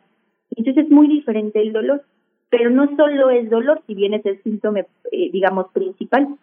Como bien decían, hay una fatiga muy importante. Eh, una fatiga que implica en muchos sentidos mucho más dificultad que el dolor para algunas pacientes, porque hasta cierto punto lo que me han reportado las pacientes es, bueno, es que con la medicina y con las estrategias conductuales he aprendido a manejar mi dolor, más o menos, pero la fatiga, la realidad es que es difícil de manejar para ellas. Además, hay otra característica que tiene que ver con un sueño no reparador, ¿no? Pueden dormir toda la noche, pueden dormir excelentemente bien y a pesar de eso despertar cansadas como si no hubieran dormido nada. Puede ser en la presentación de sueño no reparador o puede ser insomnio, además de síntomas de ansiedad, depresión. Digamos que esos cinco síntomas son de los más comunes en nuestros pacientes, pero también tenemos, imagínense, despertar eh, eh, en la mañana y sentirme completamente rígida y no poder, eh, digamos, restablecerme, no poder despertar de la forma adecuada y quizás inclusive no poderme pararme de la cama, ¿no? Hay otro tipo de sensaciones que se llaman parestesias, que son una especie como de hormigueo que pueden llegar a tener en el cuerpo, problemas gastrointestinales, como por ejemplo eh, diarrea, constipación, gases, eh, boca seca, mareo, en fin, es un cuadro muy florido, muy distinto, distinto en cada paciente y además la intensidad de los síntomas varía en cada una de estos pacientes. Algunos tendrán más dolor, otros tendrán más fatiga. Eh, de ahí que la, eh, el diagnóstico, como bien decían en un inicio, es bastante complejo. Hay, un aspecto que tiene que ver con unos mitos que nos han acompañado alrededor a, lo largo de muchos años en torno a la fibromialgia. Eh, Andrea Herrera, tú estás formada en el terreno de la psicología, pero ¿cómo es el contacto del, del psicólogo con, eh, con, eh, eh, con el médico eh, y, con el paciente. Finalmente, la autopercepción, la manera de comunicar los síntomas, ahora que hablas de, hablas de, un conjunto de, de, síntomas que son ya comprobados, que forman parte de una aceptación de la enfermedad, ¿cómo, cómo convive con esta mitología en torno a una enfermedad de la que sabía, se sabía tan poco y que todavía muchos médicos pareciera que están muy lejos de esta relación entre el dolor, el trastorno y la percepción, la autopercepción que tiene el propio paciente. ¿Cómo lo vives tú como psicóloga? ¿Cómo se observa desde ahí? Qué importante pregunta. Efectivamente hay un estigma y creo que el estigma empieza en el personal de salud a partir de que esta enfermedad por muchos años fue considerada una enfermedad psicógena, es decir, una enfermedad que no tenía un origen fisiológico y que más bien tenía que ver con problemas psicológicos. Yo creo que el origen del estigma en el personal de salud se deriva de esa idea inicial. Eh, sin embargo, en 1992 la OMS la reconoce como una enfermedad propiamente. Ya hay muchos estudios que si bien no tenemos certeza eh, sobre el origen de esa enfermedad, hay muchas hipótesis fisiopatológicas y como bien dices, es una enfermedad por derecho propio, es real, pero eh, el paciente vive un rechazo y un estigma importante, dado que no se ve. O tú ves a una persona con fibromialgia que no se ve eh, en su cara demacrada, no se ve que haya bajado de peso por la enfermedad, ¿sabes? Como otras enfermedades que son más visibles. En ese sentido, el trabajo con los médicos, pues sí es en muchos sentidos educar eh, yo he tenido la fortuna de trabajar en muchas clínicas de dolor eh, a lo largo de la República y la realidad es que pues los algólogos, que son los especialistas en dolor, están muy sensibilizados a esta población, eh, dado que es una de las principales poblaciones que le consultan. Eh, también reumatología está bastante sensibilizado, dado que es el especialista de esta enfermedad. Sin embargo, la realidad es que hay muchas áreas de la medicina que difícilmente ven este padecimiento, más allá quizás de alguna vez en la licenciatura haber eh, pues, hablado de esa enfermedad y generalmente desde esta perspectiva psico, psicosomática. Entonces, sí, sin duda hace mucha educación en el personal de salud para eh, validar la experiencia del paciente y no caer en la desagregación. Maestra Andrea Herrera, ¿cómo, ¿cómo es la vida de un paciente con fibromialgia y qué cuidados son necesarios para, para que esa vida sea una vida plena, que tenga una actividad eh, pues cotidiana, regular, normal? ¿Cómo, cómo es este, cuáles son estos cuidados, maestra? Pues mira, la vida de un paciente con fibromialgia, te voy a hablar desde la experiencia de mis pacientes y de personas cercanas, pues, por ejemplo, hay dificultad en ocasiones para despertar, ¿no? Ya sea porque no pude dormir en toda la noche o porque a pesar de que dormí muchísimo me siento cansada como si no hubiera dormido en dos días. Y entonces a pesar de eso tengo que ir a trabajar. Y entonces me levanto, pero resulta ser que tengo el día de hoy ardor a lo mejor en la espalda, en la cadera, y es un ardor que realmente me molesta, me hace sentir mal. Eh, quizás eso altera mi estado de ánimo, ¿no? Y me despierto y resulta ser que mis hijos me están demandando a lo mejor que les plantee el uniforme, que haga la, el desayuno, y bueno, los tengo que llevar a la escuela seguramente en transporte público. Eh, y, y bueno, el transporte público en muchos sentidos pues, es como un martirio, ¿no? Porque pues entre los baches y entre cómo maneja el camionero, de repente eso puede ser como muy complicado para las pacientes. Eh, pues me voy a trabajar y estar en una misma posición durante todo el día, eh, frente a la computadora, pues resulta muy cansado para mí, ¿no? Eh, a pesar de que me tomo mis medicamentos, y bueno, la realidad es que mis medicamentos si bien sí me ayudan al control de mis síntomas, también me generan efectos secundarios, ¿no? A lo mejor me siento un tanto mareada y pues así me tengo que regresar por mis hijos y a lo mejor tengo que llegar a hacer la comida, ¿sabes? Es un poco una imagen que te puedo pintar de, la vida de un paciente con fibromialgia. Y el tratamiento consta de tres pilares esenciales que tiene que ver con el medicamento, con la actividad física y con la psicoterapia. A partir de que esta es una enfermedad que tiene síntomas muy diversos y que además en el origen, en las hipótesis del origen de esta enfermedad, pues hay tanto aspectos físicos como estrés que puede contribuir al, inicio de, esta situación y trauma. Entonces, el tratamiento tiene que ser multidisciplinario. Esta enfermedad no se cura, es una enfermedad que es crónica, pero no es progresiva. Algunas pacientes llegan y me dicen, oye, es que eh, ¿qué, va a pasar de mí el día que quede postrada en cama durante no sé cuántos años? Oye, no, no, no, Esto no es una enfermedad progresiva como la diabetes o como un cáncer. Esta es una enfermedad que eh, su objetivo es controlarlas, su objetivo en, el, en cuanto al tratamiento es mejorar la calidad de vida de los pacientes. En ese sentido, eh, pues te digo, medicamento, actividad física y psicoterapia de corte cognitivo-conductual. Doctora eh, Andrea Herrera, ¿qué sabemos del dolor? Hay un dolor crónico, bueno, el dolor en artrosis, el dolor oncológico, hay otros tipos de, dolor y, varias maneras, varias propuestas a lo largo del siglo XX para resolverlo. La meditación, por ejemplo, la, acupuntura, eh, todo eso eh, tiene que considerarse válido en un ambiente hospitalario, en un ambiente clínico. ¿Qué hemos aprendido, por ejemplo, del tema de, de los animales? Hay animales con dolores crónicos y dolores que tienen que ver con eh, situaciones parecidas a la fibromialgia, este, el reumatismo, la edad avanzada, todas las eh, eh, sacro, dolores que tienen perros y gatos cuando ya empiezan a envejecer. ¿Qué hemos aprendido? ¿Qué sabemos del dolor? ¿Cómo, ¿Cómo se trata desde el ámbito psicológico y desde el ámbito hospitalario? ¿Están abiertos a otras posibilidades de control? Mira, el dolor, así como en realidad toda enfermedad eh, médica, eh, parte de un modelo biopsicosocial. Eso quiere decir que se consideran aspectos biológicos, se consideran aspectos psicológicos y aspectos sociales. En el estudio del dolor, la realidad es que ha sido un tema de interés para el estudio y la investigación sobre su tratamiento. Hay y ha habido muchas aportaciones.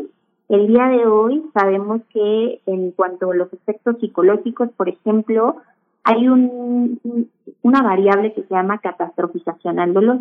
Y, por ejemplo, eso implica que las personas que viven o experimentan dolor crónico, eh, en muchas ocasiones, cuando tienen una crisis de dolor, por su cabeza pasa ideas de esta naturaleza eh, híjole, es que es el peor dolor que nunca he tenido, ¿no?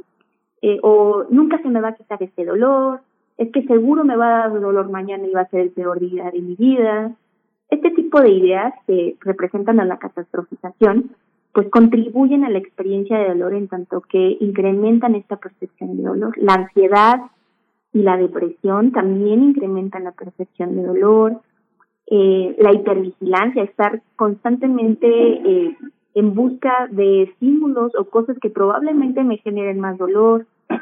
Hay, por ejemplo, modelos psicológicos de la cronificación del dolor. Supongamos que tengo un accidente eh, automovilístico muy grave, eh, tengo un dolor agudo normal ante una situación, no sé, de una operación a partir de ese accidente, pero resulta ser que por este, por esta ansiedad, por estos síntomas depresivos, por esta hipervigilancia, lo que hago es dejo de, dejar de moverme y evito en mucha medida cualquier movimiento que me genere algo de dolor.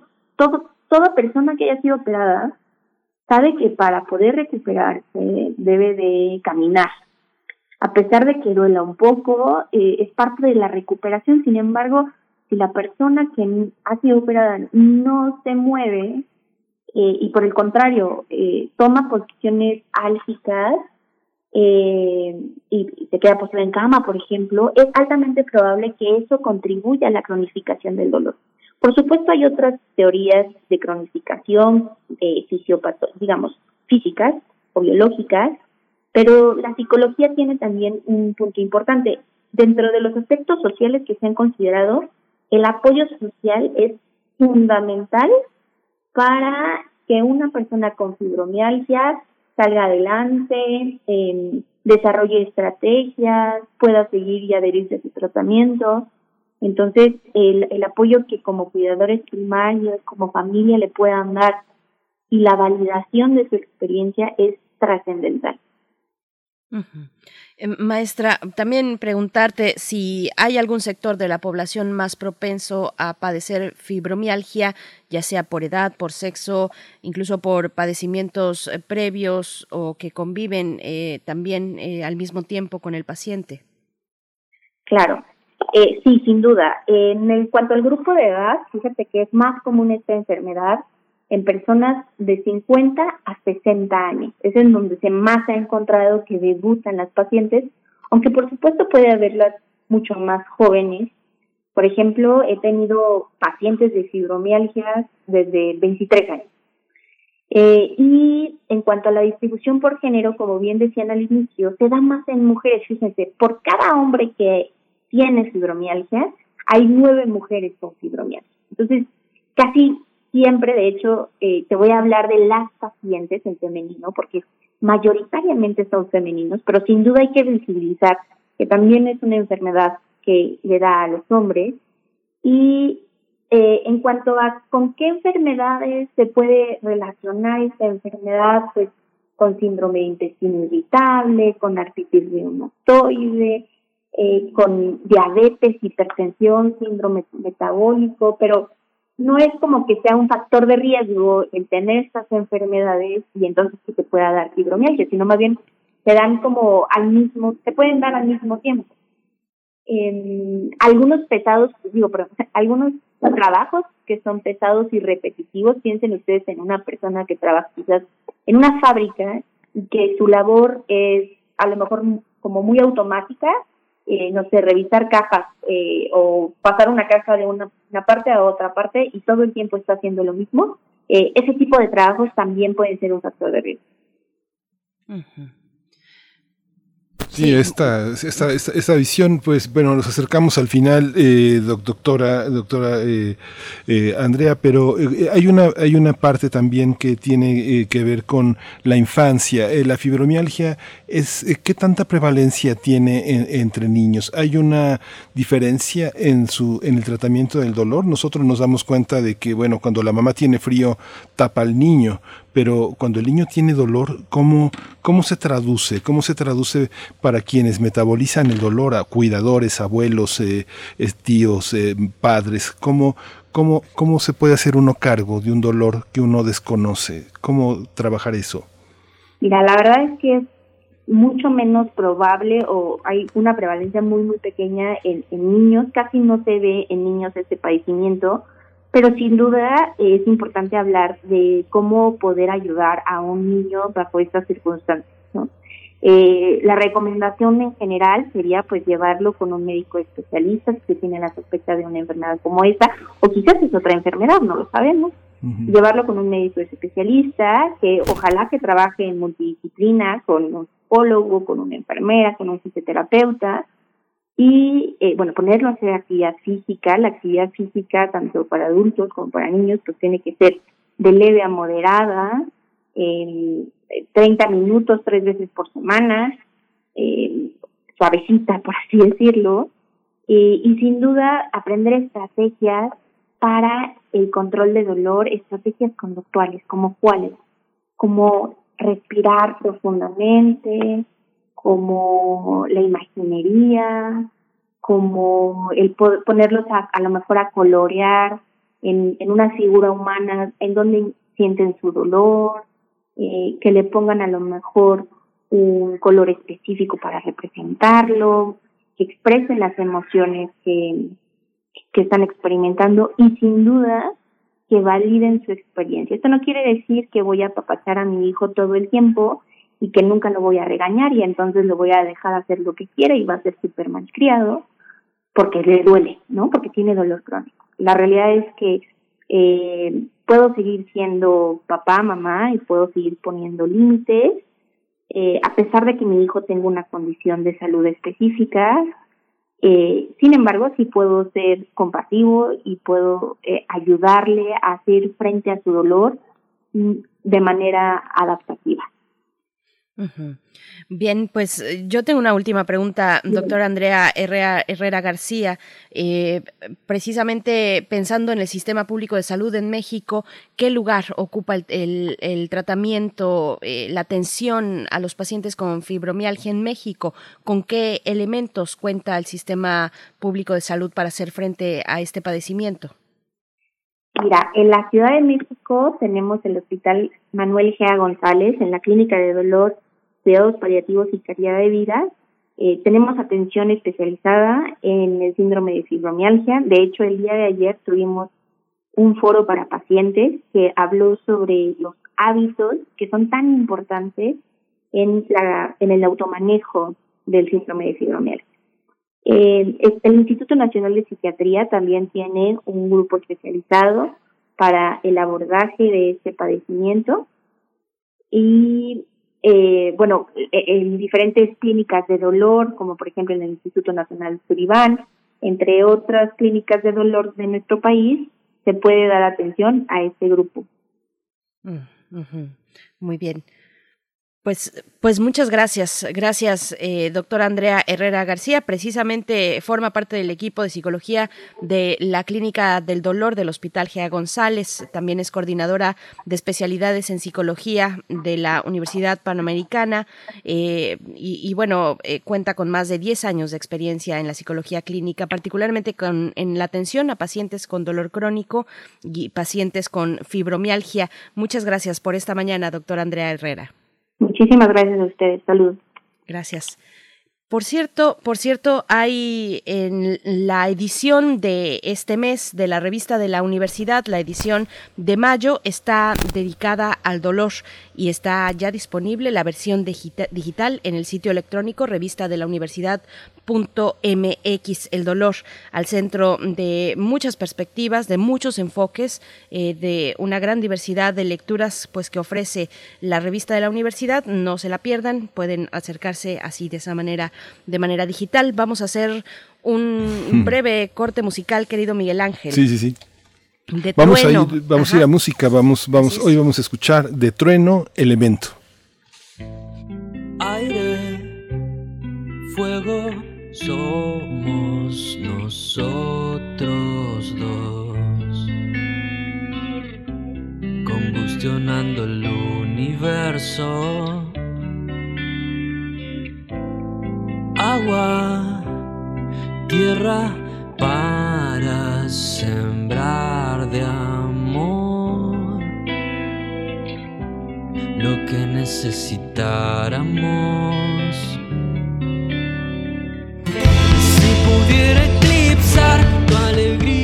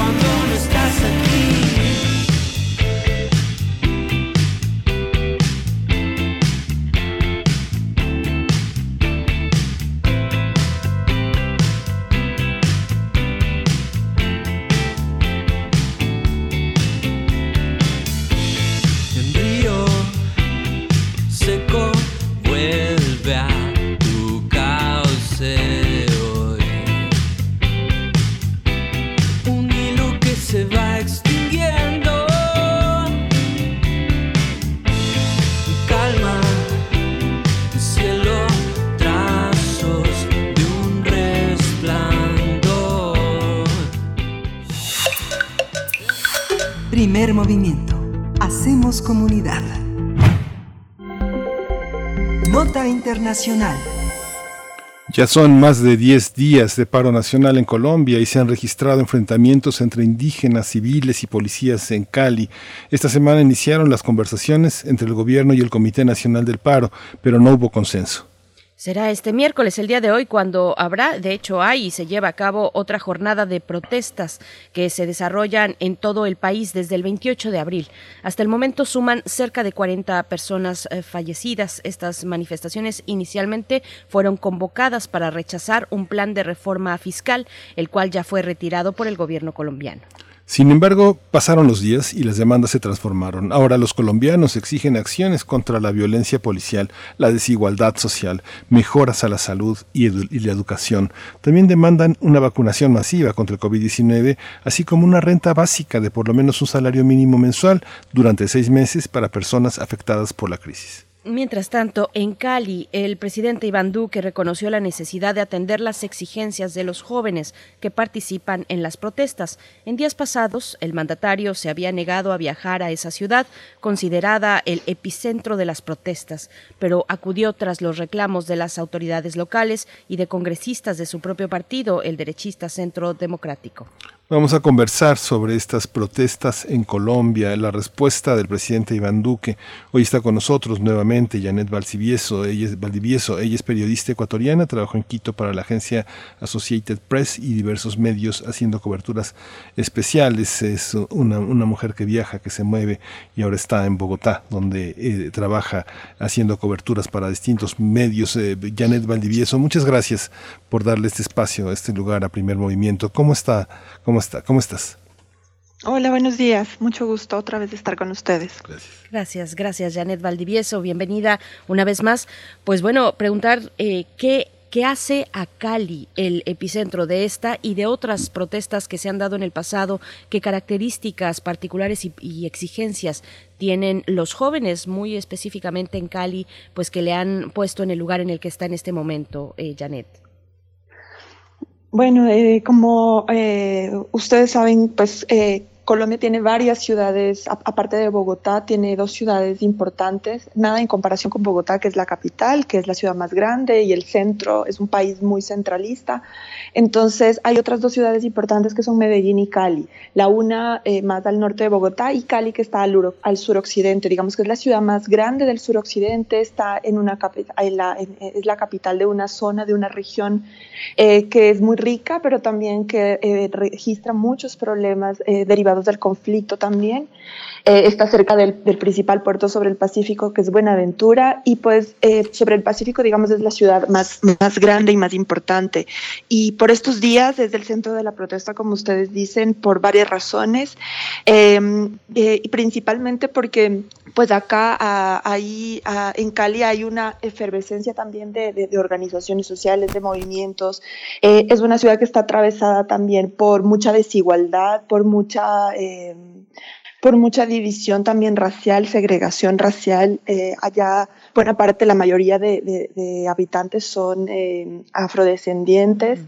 Hay eh, una clase pudiente, unas élites que, que, pues obviamente son, eh, pues están ligadas a los negocios allá, también pues a, a los, a, a, la parte comercial, hay una, hay, hay una efervescencia también de, de, de, del tema económico, pero también hay eh, eh, los, los, eh, las cifras de pobreza, las cifras de desigualdad en, en Cali son muy altas y por eso pues algunos de los barrios que están en, en, en ciertas zonas de Cali donde más ha golpeado, por ejemplo, la pandemia, la pobreza, pero también las consecuencias del conflicto, del conflicto armado eh, se sienten en Cali, ¿no? Allá buena parte de, estos barrios periféricos están, eh, están rodeando, digamos, la ciudad y están eh, integrados por muchos desplazados de la violencia de otras zonas del Pacífico, eh, también desplazados por grupos armados que se han quedado con sus tierras, Eh, recordemos que en esa zona también eh, operan ahora muchos eh, grupos ilegales armados post-FARC, por decirlo de algún modo, cuando se firmó el acuerdo de paz.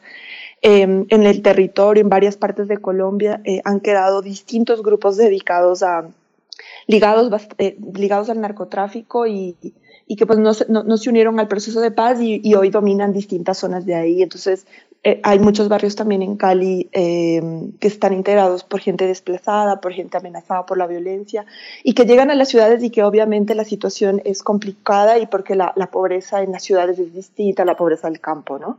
Entonces, eh, también, no sé, mucho ha hecho noticia en estos días varios barrios específicos de Cali donde se han registrado represión, donde se ha registrado mucha represión, eh, donde los jóvenes han salido masivamente a las calles, donde en una de las entrevistas que yo hice en estos días a un experto de una de las fundaciones que trabaja ya me decía que el, el, tema de la pandemia también ha afectado mucho a estas ciudades. Es una ciudad que, que también es, está caracterizada por, por pues, una vida nocturna muy importante, por por allá está el festival también de la salsa de Cali eh, y todo este tema de la pandemia también ha, restringido muchas de esas de esa vida ¿no? de Cali que, tanto la caracteriza y también eh, de mucha escasez eh, entonces este, este personaje que yo entrevistaba me decía que muchas de las personas que están participando en estas marchas han encontrado en, ese, en, ese, en esos espacios un lugar en el que compartir incluso hasta la comida, ¿no?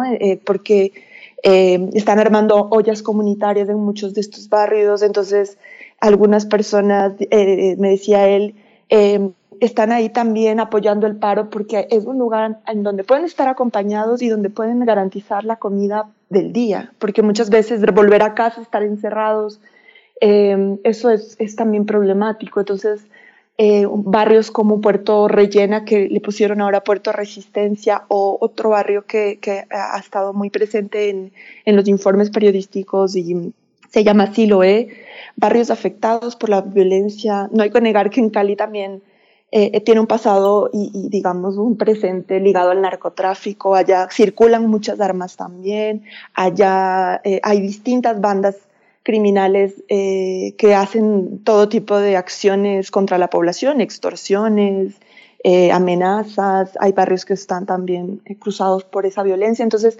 es un son muchos componentes que un poco se han centrado en Cali, pero que también representan muchos de los problemas que están ocurriendo en otras partes del país.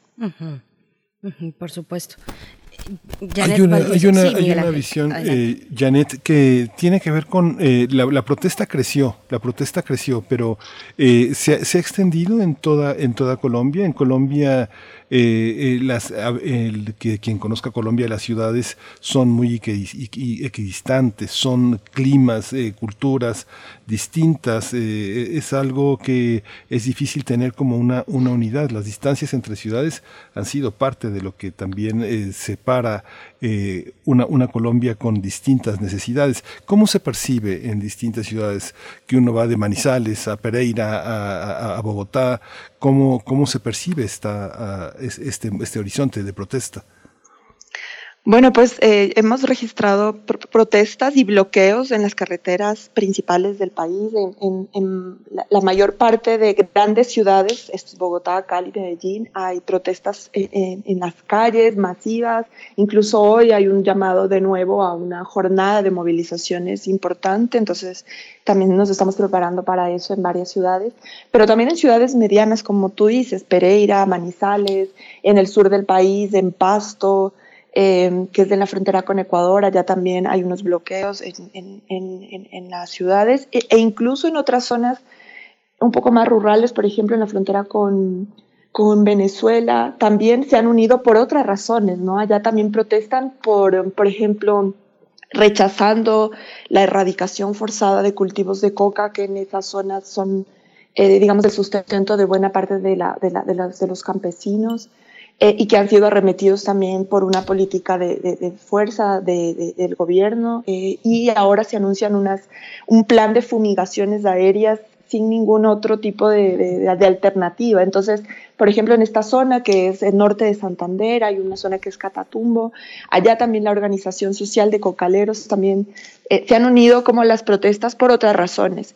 Y en ciudades como Pereira, por ejemplo, ah, eh, hemos registrado también eh, muchas protestas y de ahí también ha salido el caso de un joven que no sé si les comenté la, semana pasada que estaba que fue atacado en, mientras protestaba pacíficamente en un viaducto por hombres desconocidos que dispararon contra los manifestantes y él estuvo, pues, eh, hasta el día de ayer que ya confirmaron su, su, muerte, él estuvo en un estado muy delicado desde la semana pasada. Entonces, este joven que se llama Lucas Villa, que tiene 37 años, él se convirtió también en el símbolo de estas protestas porque se registran muchos videos de él protestando de forma pacífica, bailando, incluso eh, residente René Pérez, él hizo un, un, un, Instagram Live con la familia, un poco solidarizándose y dando a conocer lo que está pasando con, con la protesta acá en Colombia. Y precisamente la familia de él y él mismo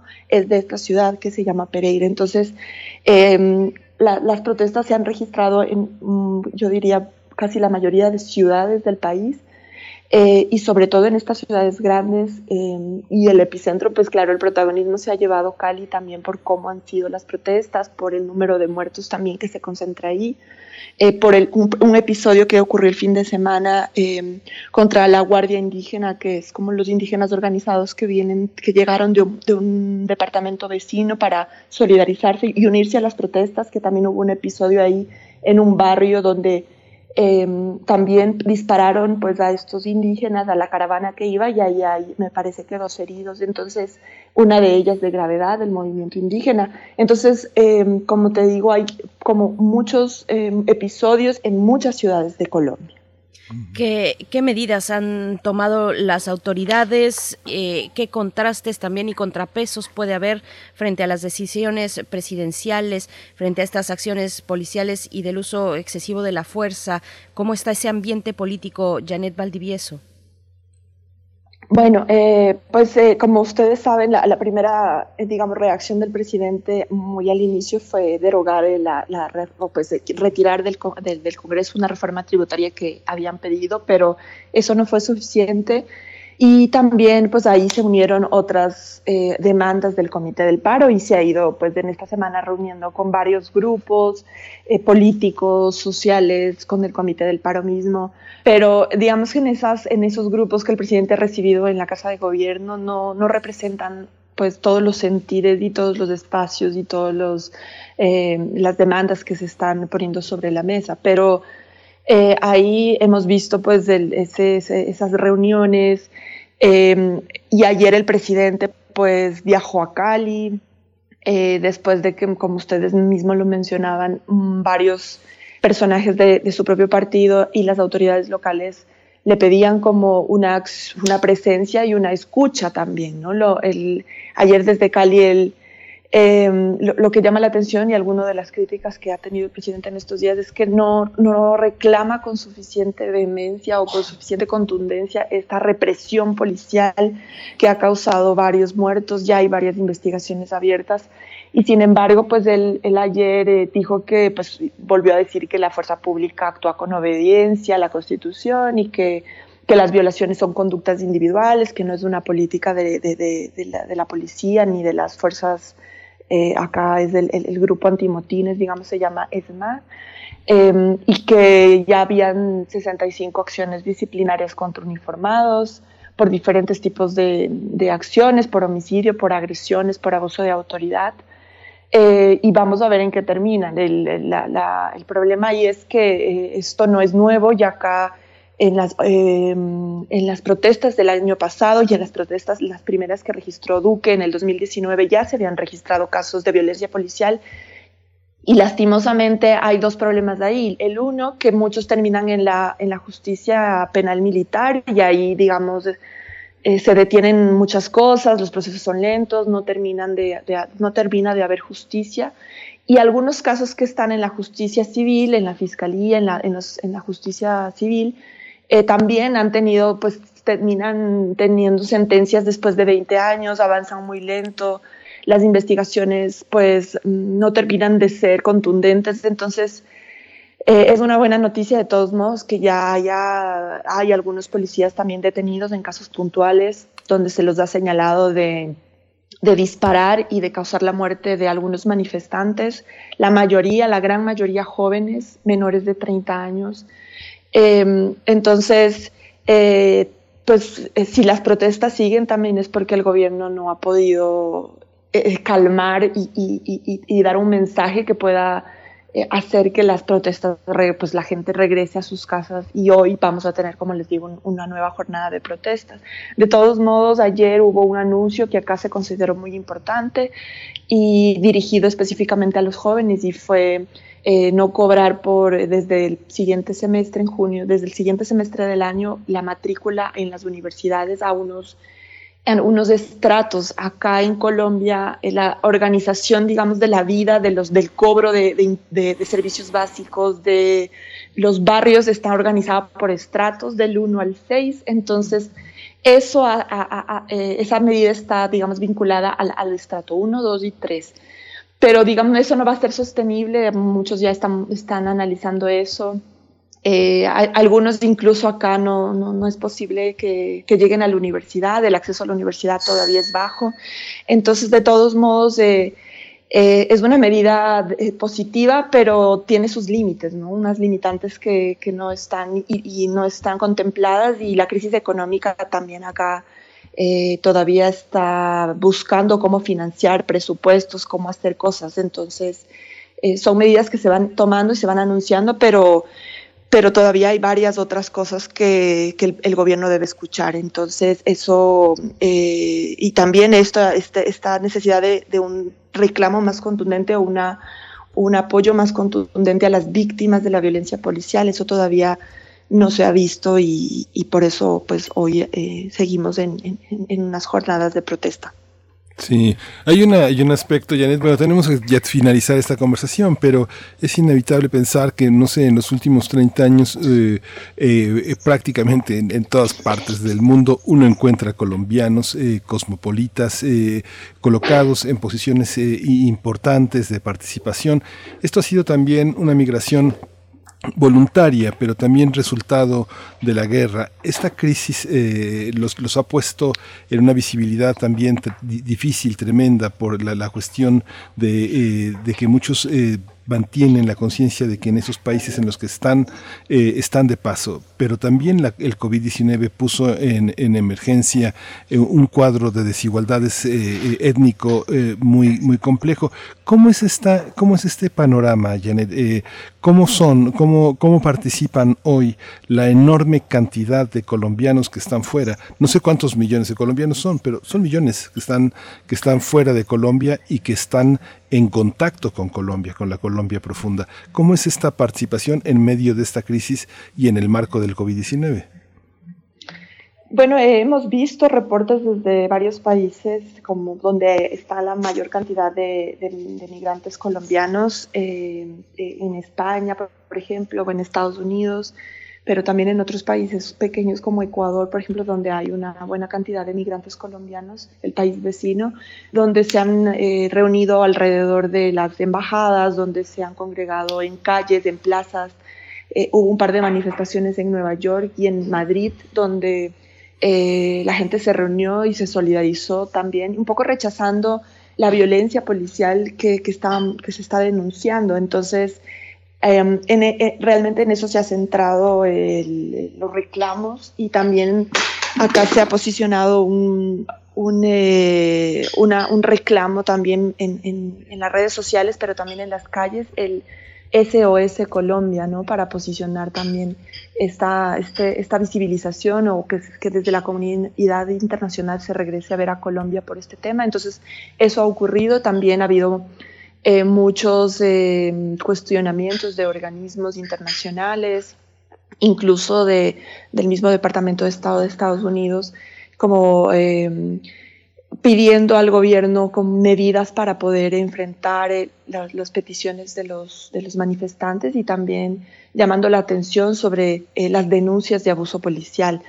Eh, al mismo tiempo, em, ustedes recuerden que también Colombia es receptor de migrantes, entonces por un lado tiene la migración que está afuera masivamente en estos países, pero también tiene, ha recibido buena cantidad de migrantes venezolanos por la crisis y por la, por la cercanía de Venezuela. Entonces también acá em, eh, eh, este grupo, de, el grupo masivo de venezolanos que están acá también han recibido eh, algunas, eh, algunos programas de protección temporal eh, que se han ido renovando desde el gobierno anterior y también quienes están aquí golpeados por la pobreza, por el COVID, por el encierro, por todas cosas, también entonces están siendo afectados por estos, estos problemas. entonces esa doble cara de migración en Colombia también pues es muy evidente. Por supuesto. Janet Valdivieso, una última cuestión importante antes de despedirnos acerca de la libertad de prensa, la libertad de expresión de organizaciones y colectivos que participan en la difusión de estas protestas, que son parte de la protesta misma. ¿Cómo está esta cuestión en, en, estos momentos?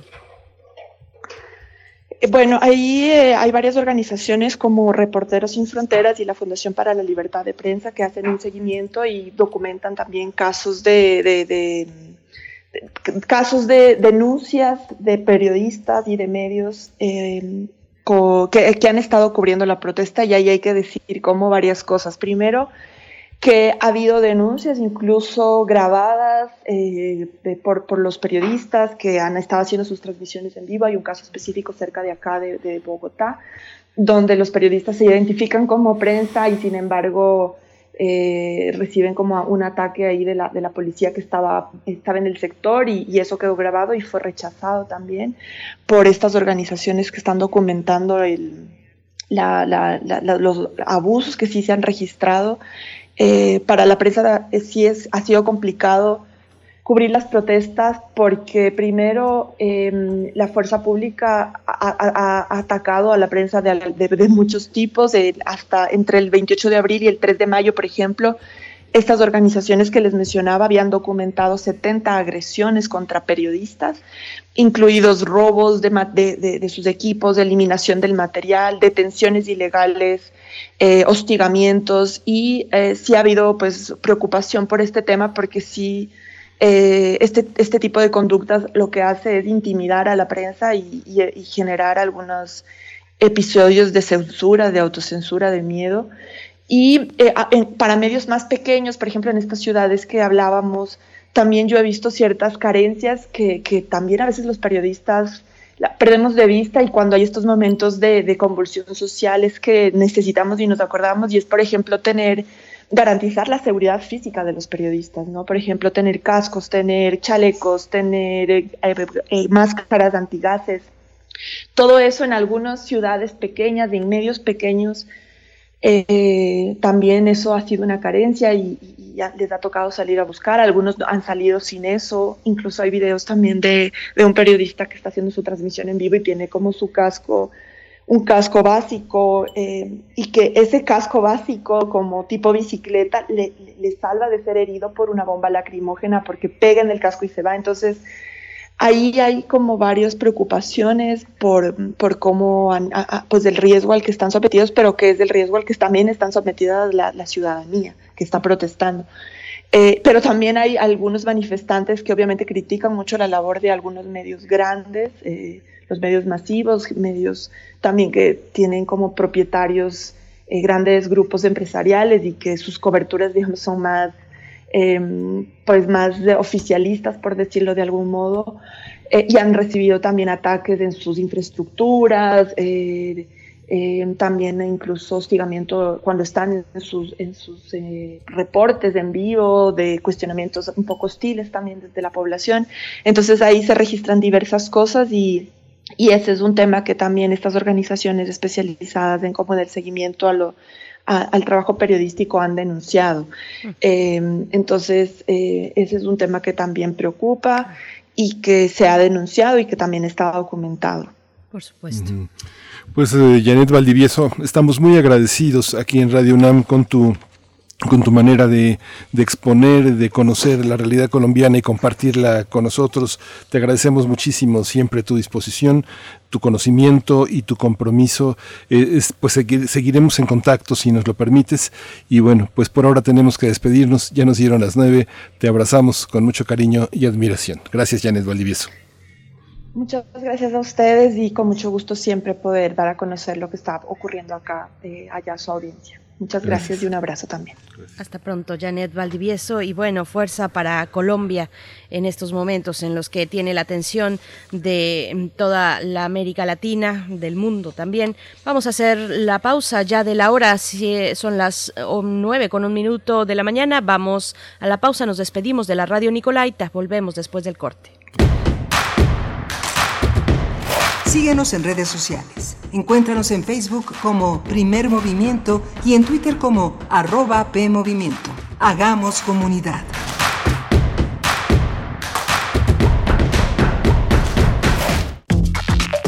Alrededor de un tema siempre habrá muchas cosas que decir. Quizá haya tantos puntos de vista como personas en el mundo. Únete a la revista de la universidad donde convergen las ideas.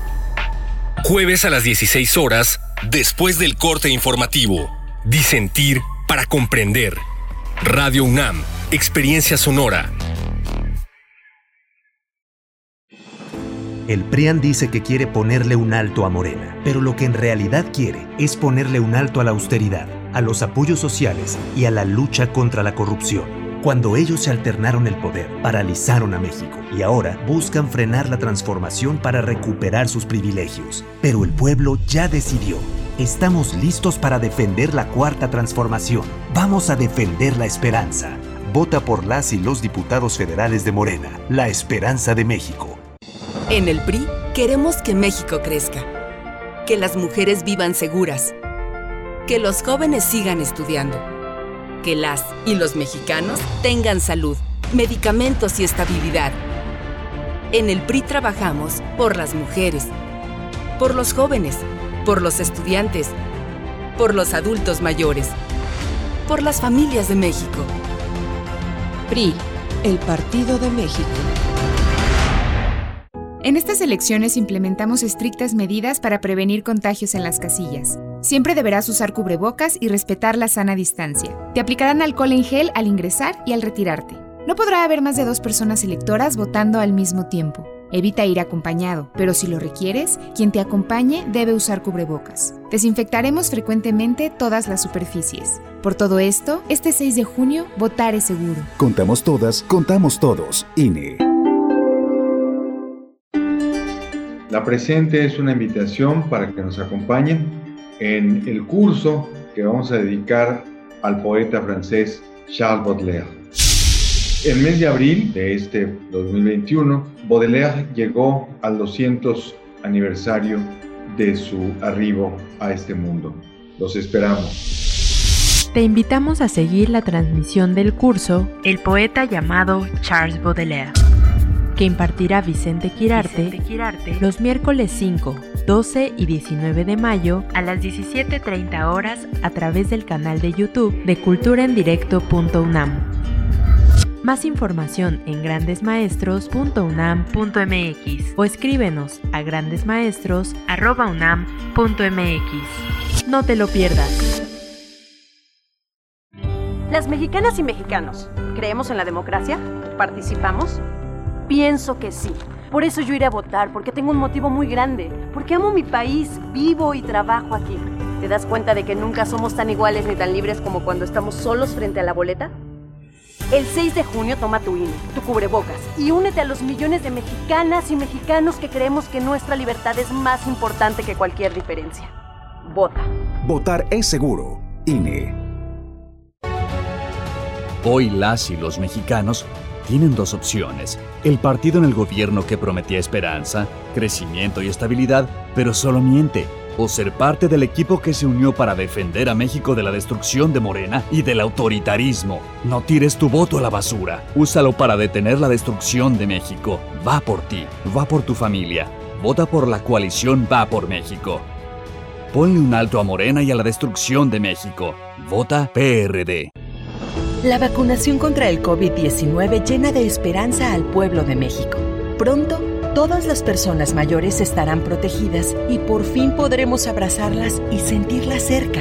En Morena, ya entregamos los primeros 50 millones y donaremos la mitad de nuestro presupuesto para comprar más vacunas que protejan a miles de familias. Porque la salud es un derecho, no un privilegio. Morena, la esperanza de México. Voces del feminismo en México. Alaide Fopa y Elena Urrutia crearon el programa de radio que se convirtió en una crónica de la lucha de las mujeres de los años 70 y 80. ¿Qué tanto ha cambiado la vida de las mujeres desde entonces? Foro de la Mujer, serie declarada Memoria del Mundo por la UNESCO, lunes, miércoles y viernes a las 17 horas.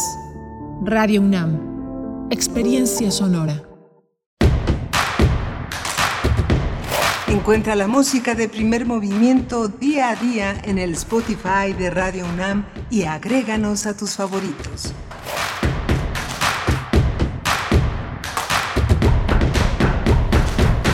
Hola, buenos días. Aquí regresamos a primer movimiento. Hoy es 12 de mayo, llegamos al 12 de mayo, ya casi mediados de mayo. Son las 9 de la mañana con 5 minutos, con 6 minutos. En la cabina está Arturo González, está eh, Violeta Berber en la asistencia de producción y Frida Saldívar en la producción ejecutiva. Buenos días, Berenice Camacho. Muy buenos días, Miguel Ángel Quemain. Qué gusto estar aquí esta mañana, llegando a la tercera hora donde tendremos la poesía necesaria y también nuestra mesa del día. Vamos a estar conversando acerca de la plataforma Voto Informado de la Facultad de Ciencias Políticas y Sociales de la UNAM. Bueno, una plataforma que ya lleva varias jornadas electorales en su repertorio, que ya ha ejercitado ese músculo de observación y de eh, auscultación de las y los candidatos que se presentan en cada elección a competir por un cargo popular en este país. Y bueno, no es la excepción esta jornada intermedia en México que, tendrá, que ya está en una especie de cuenta regresiva. Ya vemos, por ejemplo, para el caso de la capital, que hay eh, los debates, debates chilangos, eh, así los, los han nombrado. Y pues bueno, estaremos conversando al respecto eh, con Adriana Escamilla Cervantes. Ella es coordinadora general y coordinadora operativa de esta plataforma, Voto Es politóloga por la UNAM, especialista en opinión pública y también en la misma mesa nos acompañará Claudia Bodek Stavenhagen, coordinadora administrativa de esta plataforma, Voto Informado, es egresada de Sociología por la Facultad de Ciencias Políticas y Sociales también de la UNAM, Miguel Ángel, así es que bueno, una mesa interesante, Miguel Ángel. Sí, va a ser una mesa muy interesante porque además eh, nuestra universidad tiene distintas distintos observatorios del mundo electoral. Está el monitoreo que se ha generado en medios, del que la UNAM es, una, es un eje fundamental, este monitoreo eh, sobre el espacio en medios para los partidos, el esfuerzo del Instituto de Investigaciones Jurídicas que cada día, cada, cada, en cada elección se hace más complejo, se enriquece con las experiencias y por supuesto la experiencia de la Facultad de Ciencias Políticas y Sociales que aporta otra mirada, otros análisis eh, distintos a los que ha ofrecido ya el Instituto de Investigaciones Jurídicas con sendos ensayos, sendos análisis sobre los aspectos jurídicos en cuanto a las acciones que ha tomado el Tribunal Federal Electoral, que ha tomado el propio Instituto Nacional Electoral al hacer observaciones sobre los procederes de los candidatos de las campañas y los partidos. Por supuesto.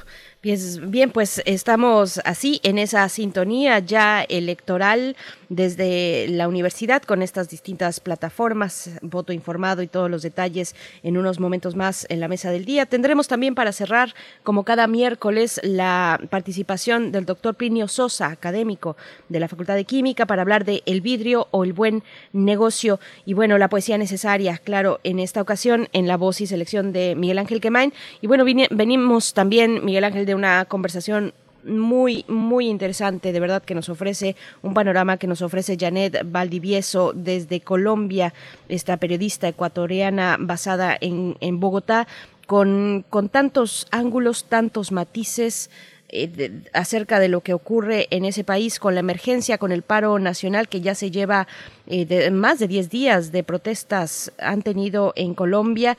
Y bueno, ella mencionaba esta cuestión de los estratos, que siempre es de llamar la atención, los seis estratos del 1 al 6, los estratos que tienen que ver con la vivienda en realidad, pero que sí hacen una mm, selección, una división, una consideración sobre eh, la población en general en las distintas ciudades de, Colombia, ¿no? Es, es interesante y puede ser hasta peculiar para uno desde fuera ver un marcaje así tan claro entre los distintos estratos de la sociedad colombiana, Miguel Ángel. Sí, es muy complejo, es muy complejo. es, eh, cuando se está en Colombia y se conocen de oídas las, eh, las eh, grandes ciudades, las grandes manifestaciones que hay de este gran país desde Manizales a Bogotá, Cartagena, Bucamaranga, eh, Cali, Bogotá, las distancias son enormes. Uno puede hacer una, puede hacer hasta 15 horas de una ciudad a otra, 9 horas.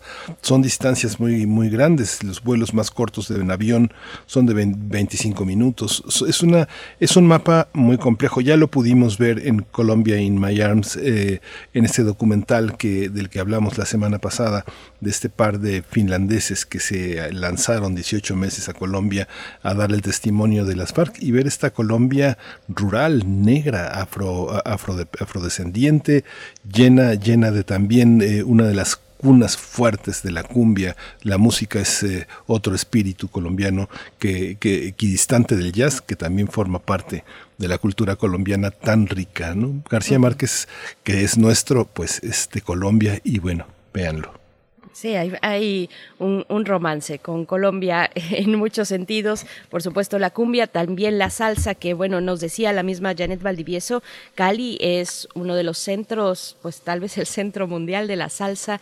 Se hace, eh, tienen un, salsódromo, tienen también eh, una expresión muy importante de lo que para nosotros son los sonidos o los sonideros, allá son los picos y se reúnen eh, en un espacio, en un, eh, en un estadio de béisbol eh, se reúnen vinileros, puedes ver una selección muy interesante de viniles, puedes ver eh, pues estos picos con sus grandes bocinas, con sus buffers, con esta gráfica también muy colorida que caracteriza a los sonideros pues de, de, Latinoamérica, por decirlo así, porque también nos une con eso Colombia y, a México. Así es que bueno, una riqueza que bueno, es, es, triste, es muy triste ver lo que está ocurriendo, lo que ocurre en Cali, donde uno eh, puede ver también pues como, como lo decía Janet Valdivieso, y, lo sabemos, mm, una gran población afrodescendiente, muchos de ellos, muchos jóvenes que se, que se trasladan y, que transitan la ciudad en motos o en motonetas. Hay una gran cantidad de motonetas en Cali.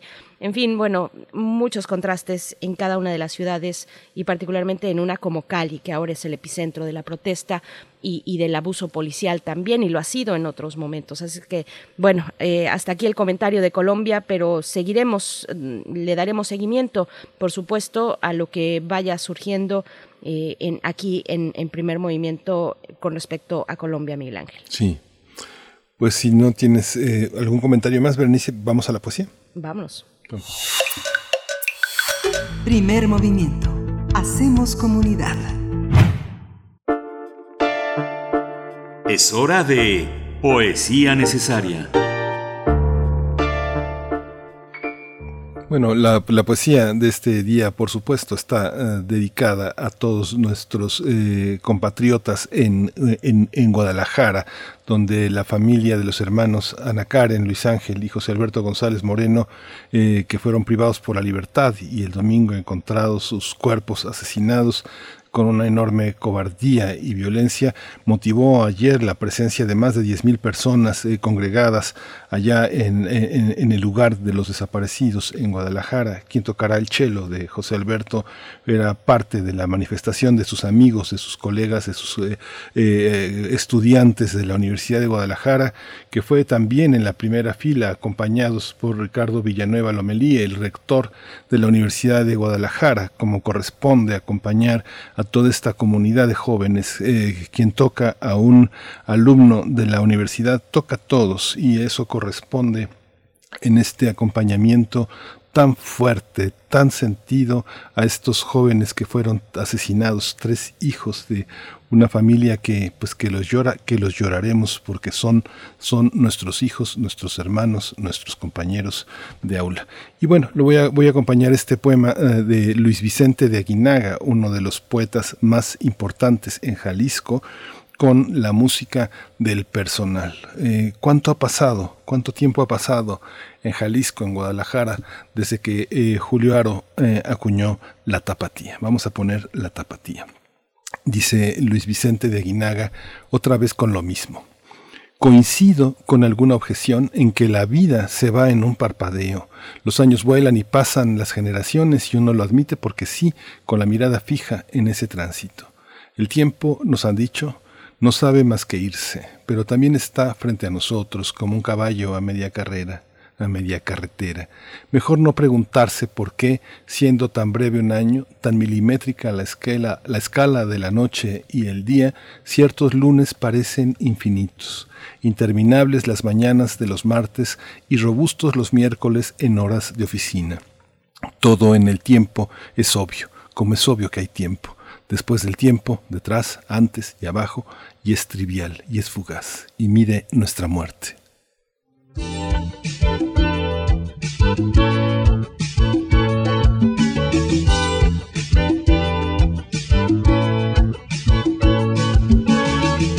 Guadalajara fue, en Guadalajara fue donde yo me enamoré, donde yo me enamoré.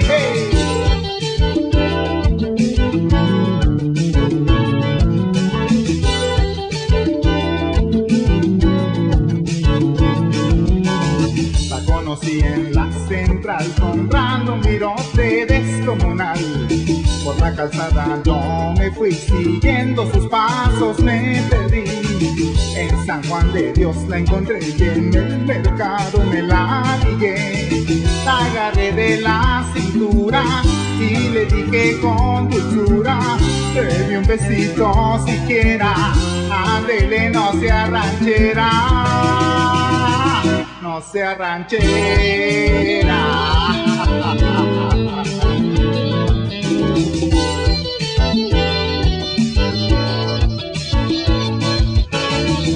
Compré un par de guaraches pa' que brincara los baches.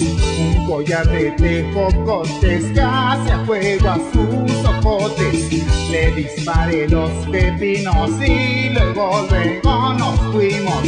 En la plaza Tapatía nos siguió la policía. Nos metimos al hospicio a ponerle a nuestro vicio a nuestro vicio.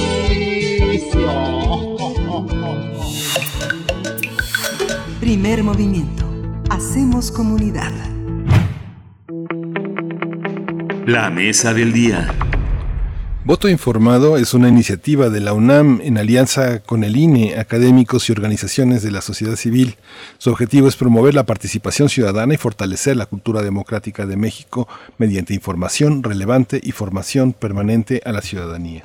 La promoción, promoción del voto informado como la mejor práctica para elegir a nuestros representantes populares se respalda en la máxima veracidad y transparencia de la información, el fomento de la cultura de la legalidad, el fomento a la participación cívica, salvaguardar las libertades, la imparcialidad, objetividad y pluralidad, así como la prevención activa sobre actos de discriminación. Cabe destacar que la iniciativa Voto Informado nació en 2015 en la Facultad de Ciencias Políticas y Sociales.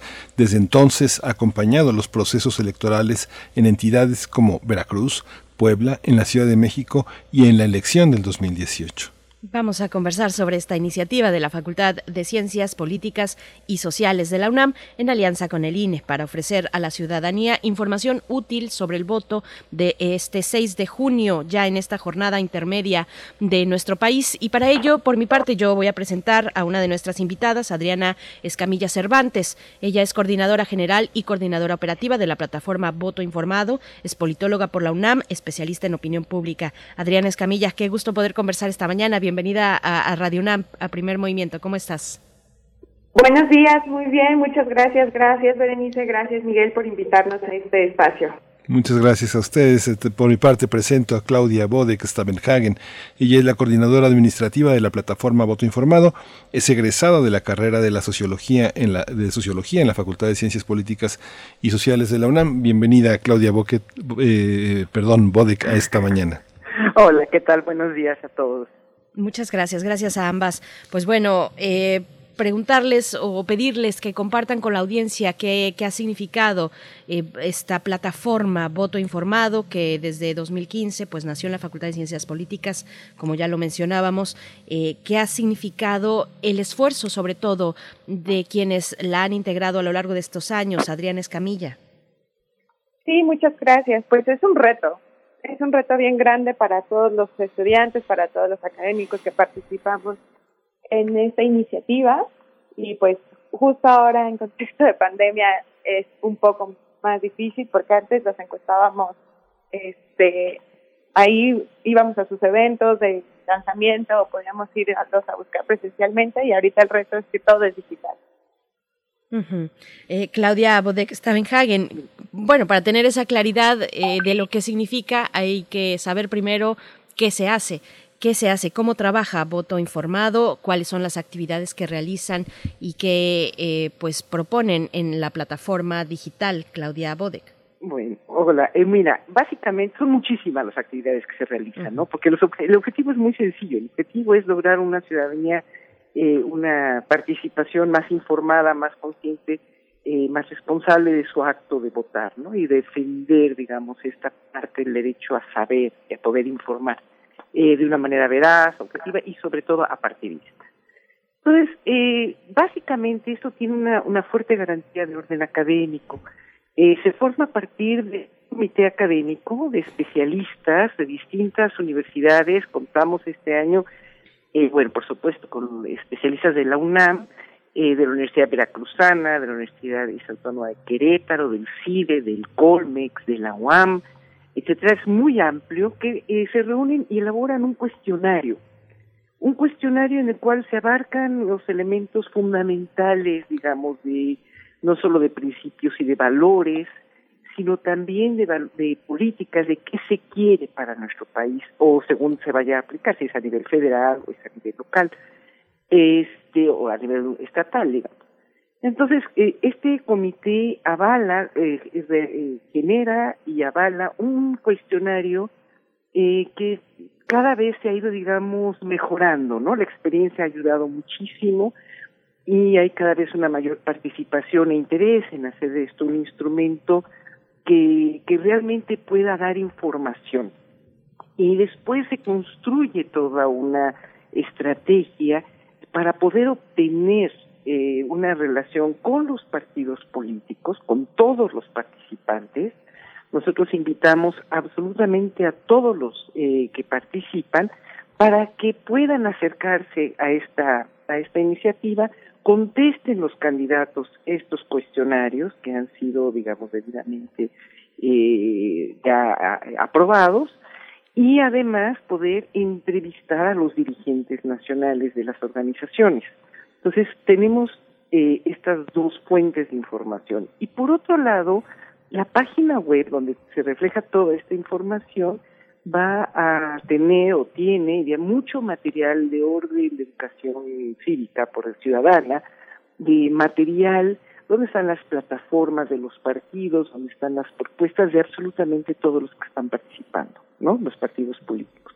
Entonces se vuelve una, una fuente de información pues muy interesante, ¿no? Muy interesante porque es muy objetivo, no hay un, análisis y desarrollo o interpretación, sino están ahí, digamos, la, información que se reúne de esta manera.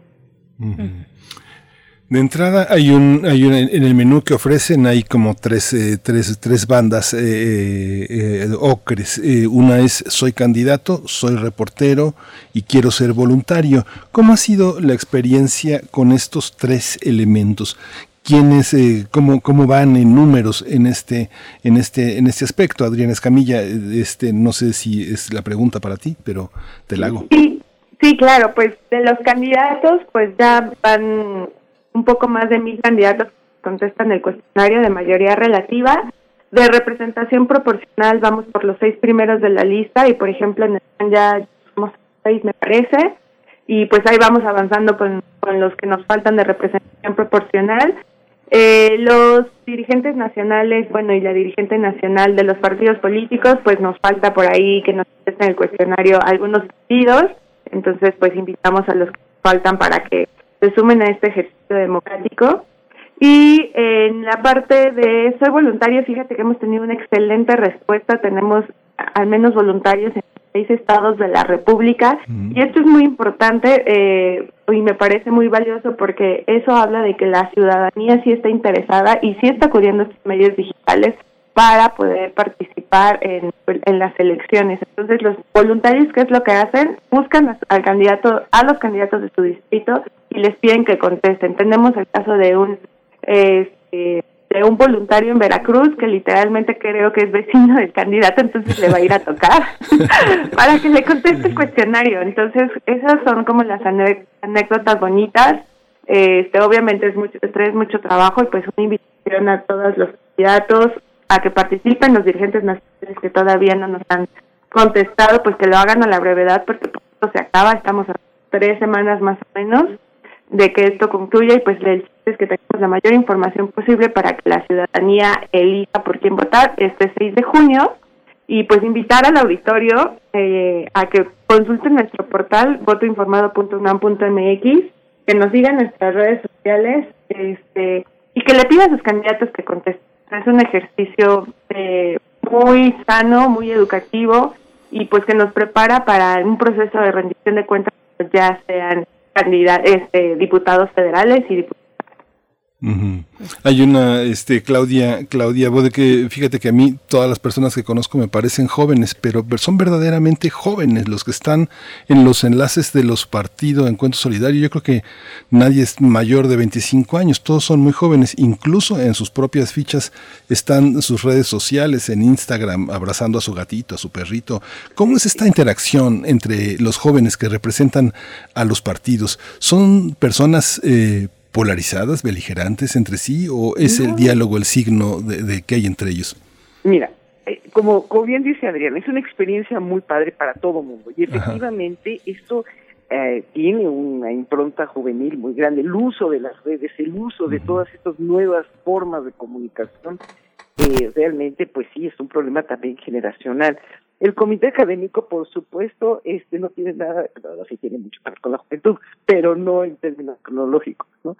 Eh, los, los jóvenes ah, están participando de una manera muy entusiasta. Han logrado, este, Adriana y Jesús, y bueno, y todos, Felipe, todos los que están trabajando en esto, integrar un grupo de, de jóvenes eh, que tienen múltiples eh, funciones, ¿no? Son los que son enlaces con los partidos políticos, a su vez son los eh, trabajan con los encuestadores, están atrás, digamos, de, del cuestionario, buscando que la gente lo conteste, elaborando estrategias, eh, y ahora incluso se está pensando, se está diseñando un trabajo de, de juegos, un, poner alguna especie de juegos, eh, de tipo videojuegos en la página para que los jóvenes también tengan acceso a la, eh, digamos, a información de una manera más lúdica, ¿no? No solo los ciudadanos que van a ir a votar por las plataformas electorales, etcétera, etcétera, que ahí está todo,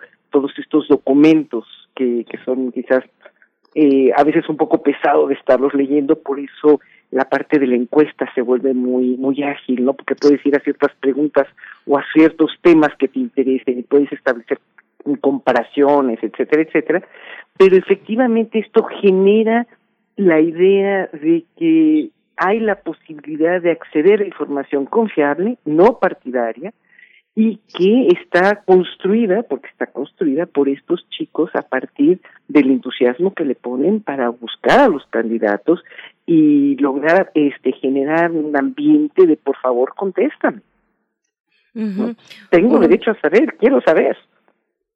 Por supuesto. Precisamente iba yo para allá, porque bueno, ya conocemos a, Voto Informado, eh, nos hemos acercado desde Radio UNAM en distintas ocasiones y son esos los testimonios de lo difícil que es encontrar una cita con el candidato o la candidata, pero estamos en unos momentos muy distintos donde las campañas electorales eh, se plantean desde formatos diferentes por la cuestión de la pandemia y por otras eh, situaciones también, pero particularmente la pandemia que nos ha volcado a todo el mundo a lo digital, a las pantallas. Entonces, te pregunto a Adriana Escamilla, cómo ha sido la interacción con las y los candidatos ahora en estos momentos de, pandemia. Ya no tienen que estar esperando tal vez a que terminen el meeting, persiguiéndoles eh, de una manera pues diferente, difícil, tal vez un poco más, cuando ahora pues ya todo va, o mucho de, la campaña va a través de la pantalla. Adriana.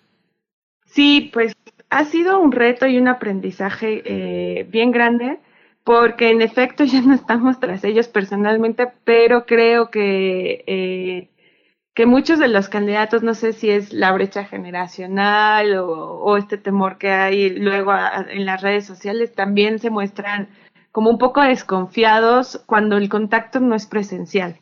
Eh, entonces la búsqueda a través de redes sociales, a través de un número de teléfono, a través de los eh, de las dirigencias estatales, de la dirigencia nacional de su partido, eh, a comparación de otros años, creo que vamos bien para hacer un, un ejercicio totalmente digital y, cero presencial, pero sí tenemos una, eh, pues algunos obstáculos, como que algunos candidatos ni siquiera tienen redes sociales.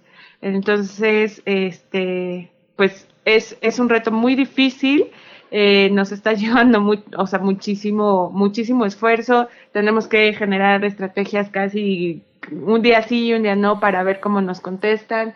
Eh, justo ayer estábamos platicando todo el equipo de enlaces, que como bien lo menciona, son jóvenes y tenemos desde enfermera, o sea, que de, estudiantes de enfermería hasta actuarios, economistas, entonces químicos, biólogos. Hoy sí tenemos un equipo súper diverso eh, y encuestando y trabajando, pero sí, o sea, todas las ideas suman eh, y sí nos ha costado un poco de trabajo esta parte de la brecha digital, pero pues hay algunos candidatos súper vivos que lo aprovechan, entonces si les estás haciendo la entrevista, ellos la difunden en redes sociales y se suman y les damos un, este, como un certificado de participación, entonces lo postean en redes sociales, entonces pues hay de todo. O sea, hay candidatos que se muestran desconfiados, hay algunos que no nos han contestado y hay algunos que dicen sí, con gusto participo eh, y le entran con todo y nos difunden y difunden sus respuestas.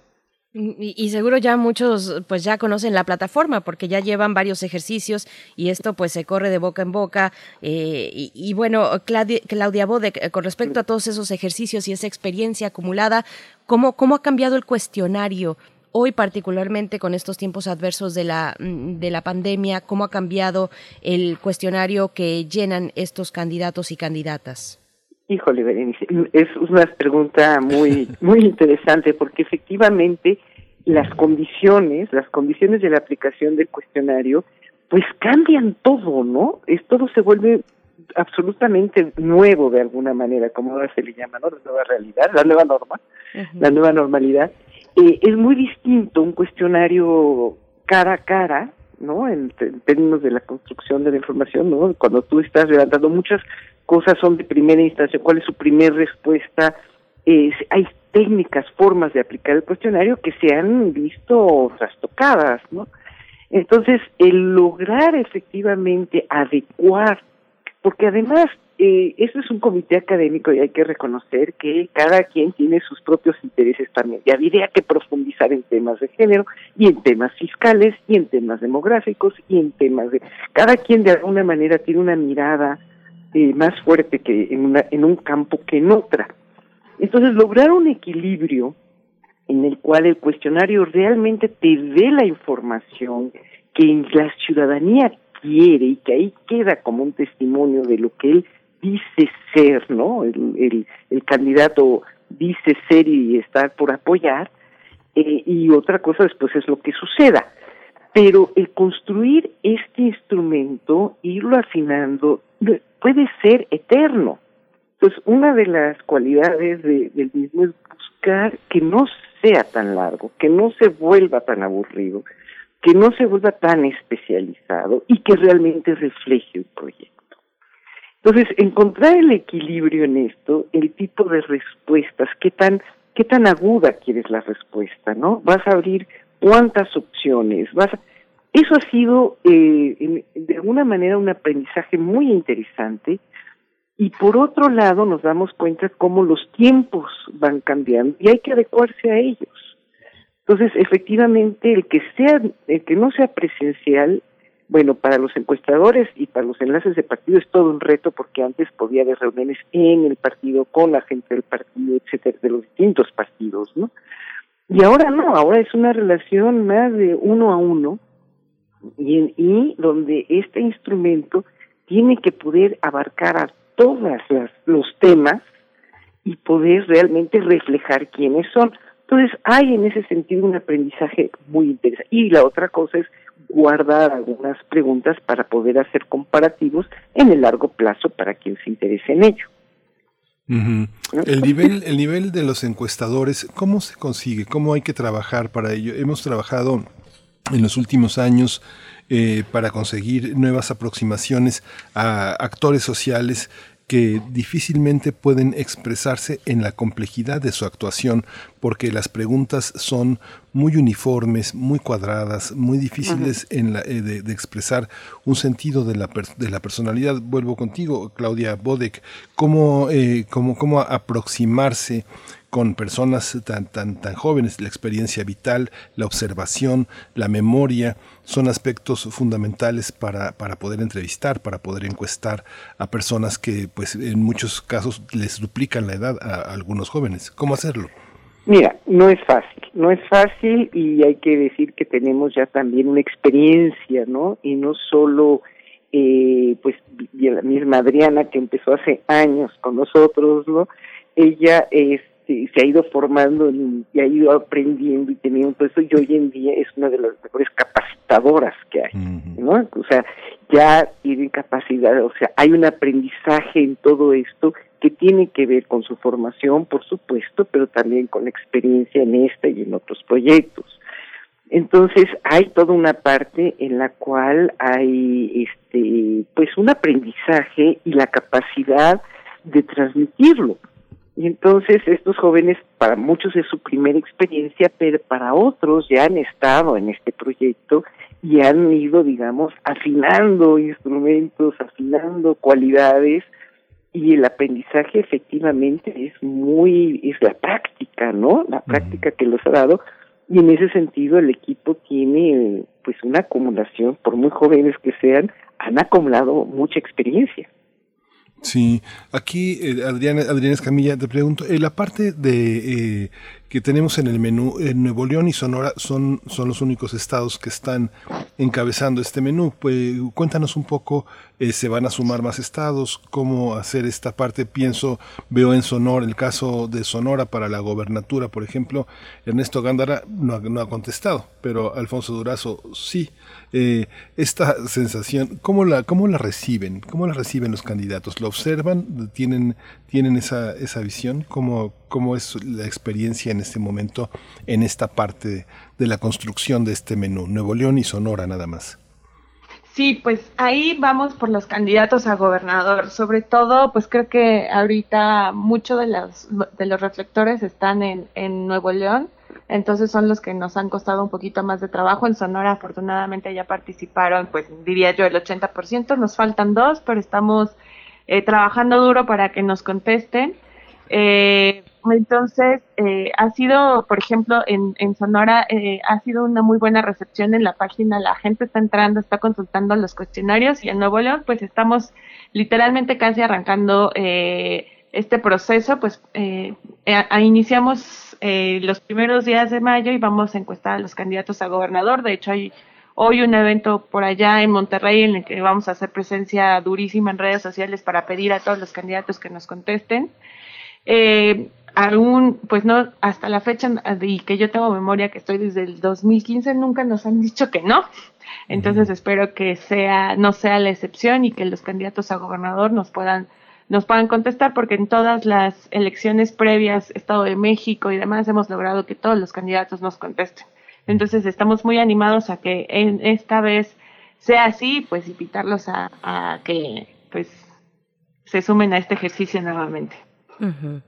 Pues vamos ya cada vez acercándonos al, al, cierre de esta charla pero quiero compartirles las, eh, algunos comentarios de la audiencia, así, eh, digamos, sin ningún tipo de, mm, de, intermediación. Directamente nos preguntan, ¿realmente hay propuestas de los distintos candidatos o solo son descalificaciones entre ellos? Pregunta Héctor Espinosa.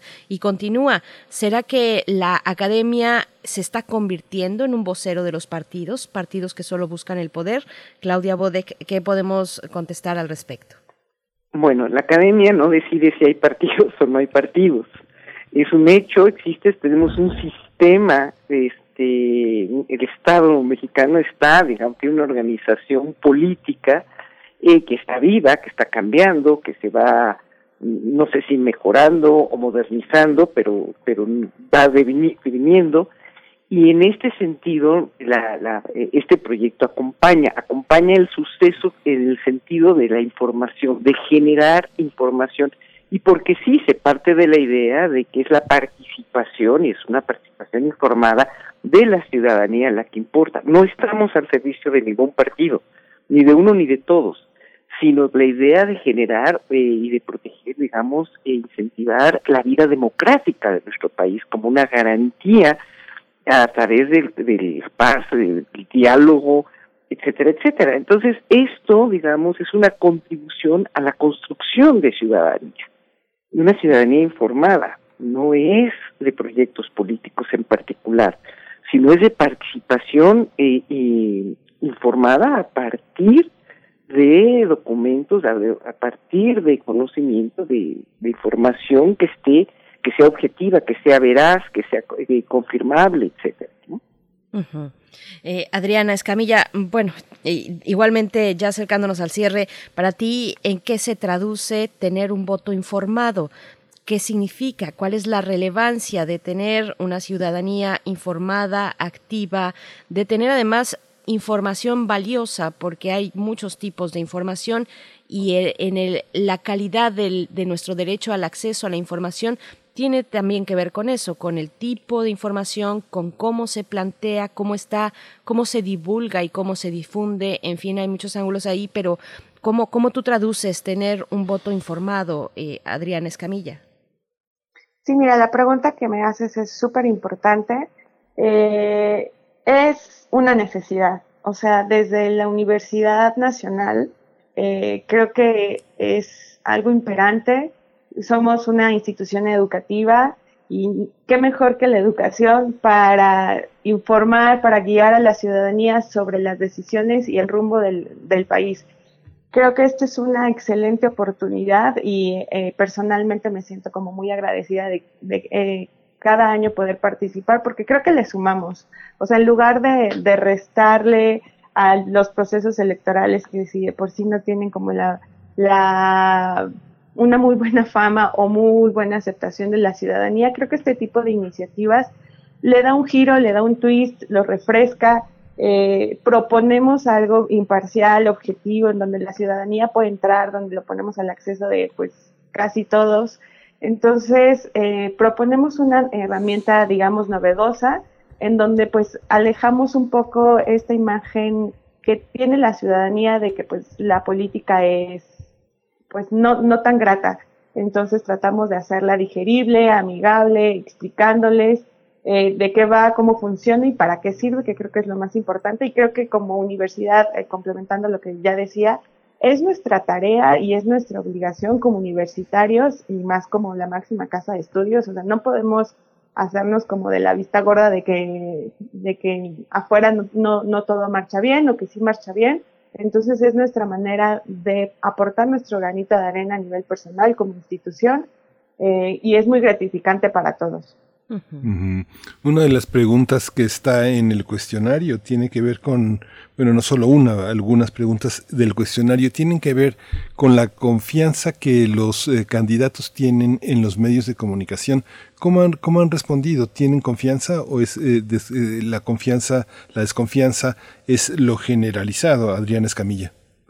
Sí, o sea, creo que en general el ambiente, y no solo hacia los medios de comunicación, es un ambiente de desconfianza.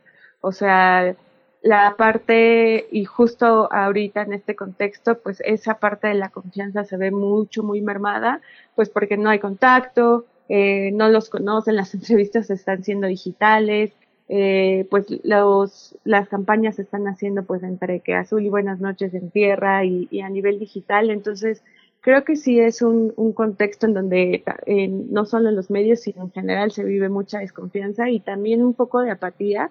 Y por eso pues la invitación a que todo el mundo, mundo participe, que vaya a votar, que se informe, pues porque es una decisión como muy importante esto de las, de las elecciones y más porque son las diputaciones federales y ahí es ahí donde se, pues elige, se decide todo sobre el presupuesto, sobre las leyes, es, o sea, moldean como la vida del país y la desconfianza, pues sí, las fake news están a la orden del día, entonces también por eso está voto informado para que si tienen dudas sobre si el candidato propuso eso o sobre quién es, es el candidato este, o sobre qué dicen sus plataformas, no tengan que ir a navegar como por todos lados, eh, sino que en, un simple clic puedan conocer desde su casilla cómo pueden ir a votar, quiénes son sus candidatos, este, cuáles son sus propuestas. Por ejemplo, ah, tenemos ahí algunos temas como, como ahorita de coyuntura con esto de la violencia de género, entonces, este, que son, son temas que están moviendo a la sociedad, están ahí en el cuestionario y pues les ayudan a tomar una decisión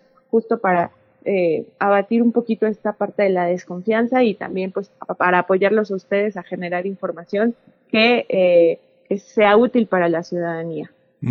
Por último, eh, Claudia Bodek, quería preguntarte, eh, hay una, hay es, significativo en la página la conformación de comités académicos en los estados. Nuevo León tiene el suyo, Sonora tiene el suyo. ¿Cómo ha sido esta labor? ¿Cómo es el diálogo? Porque significa también un diálogo de nuestra máxima casa de estudios y, y es un reconocimiento también para otros investigadores que abordan en lo local los temas que pues más les preocupan. ¿Cómo ha sido esta experiencia, Claudia? La verdad es que ha sido muy interesante, porque ha sido muy colaborativa. Eh, son comités académicos locales, tienen su propio diálogo entre instituciones académicas y instituciones, por ejemplo, eh, los representaciones, las OPLES o el INE directamente en la parte estatal, y la, el voto informado, la UNAM los ha acompañado, nuestros comité académico, uno o dos representantes del comité académico participan, colaboran con ellos, y comparten la experiencia, pero ellos son los que ponen la tónica de la, del cuestionario local, ¿no? Las gobernaturas locales, etcétera, etcétera. Lo que hacemos es compartir la experiencia y interactuar. Entonces es muy rico, es realmente una manera de crear, de, de, contribuir a redes, a redes de comunicación entre las instituciones académicas también. Entonces, pues. eso ha sido en ese sentido una experiencia muy, muy grata, muy vasta.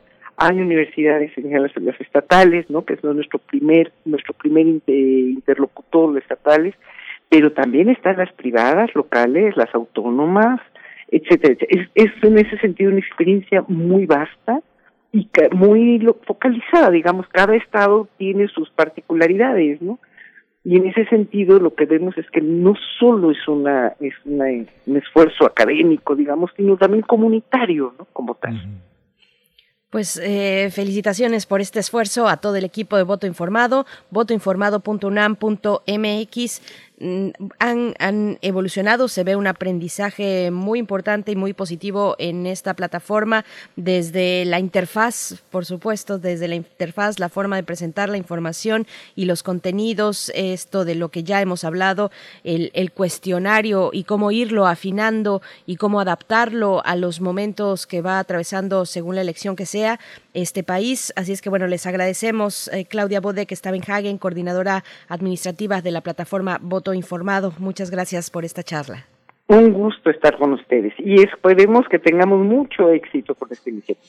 Esperamos que sí. Adrián Escamilla Cervantes, igualmente muchas gracias. Gracias a ti y a todas las personas que hacen posible Voto Informado. Tú como coordinadora general y coordinadora operativa de la plataforma, de esta plataforma de la Facultad de Ciencias Políticas y Sociales. Adriana, gracias. Muchísimas gracias por este valioso espacio y pues a consultar la plataforma. Así es. a consultar la plataforma. Gracias a las dos. Pues bueno, está la invitación hecha, voto informado. Acérquense, acérquense, exploren, vean qué es lo que ofrece esta plataforma. Es una buena forma de conocer a las y los candidatos para esta contienda que ya está en una especie de cuenta regresiva o en su momento tal vez más álgido, Miguel Ángel. Pero bueno, vamos a hacer un corte musical. Vamos a hacer un corte musical. Vamos a, vamos a ir con eh, Varsity. Vamos a escuchar Crisi.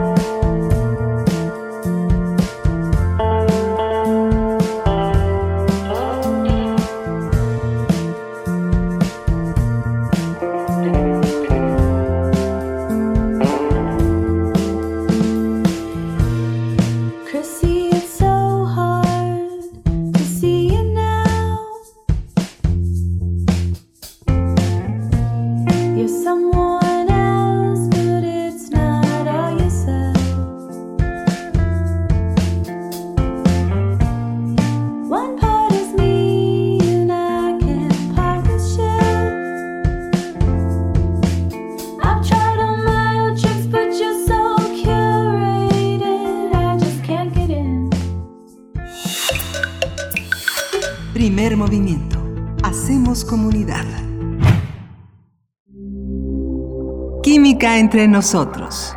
Química para todos.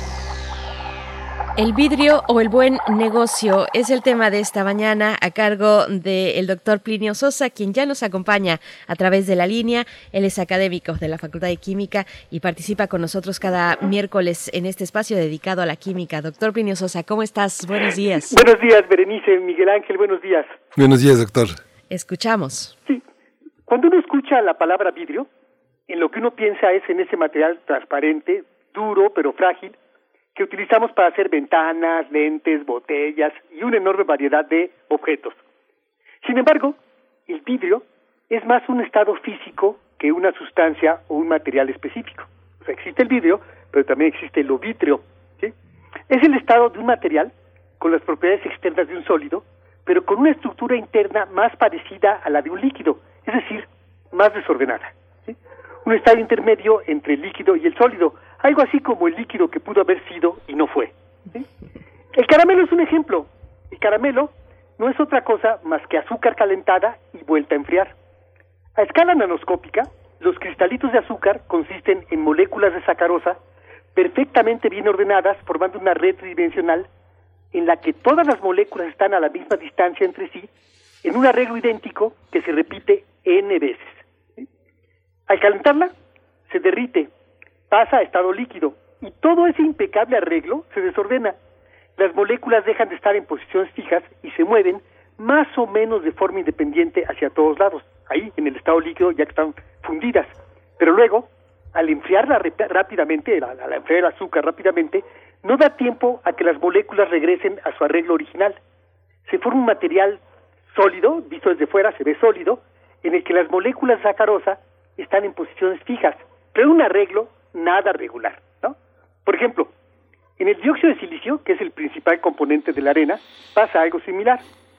Eh, el dióxido de silicio cristalino, ahí, en el dióxido de silicio cristalino, el silicio y los oxígenos forman una especie de panal donde todos los hexágonos se repiten de forma totalmente regular, ¿no se ha visto este, de alguna manera?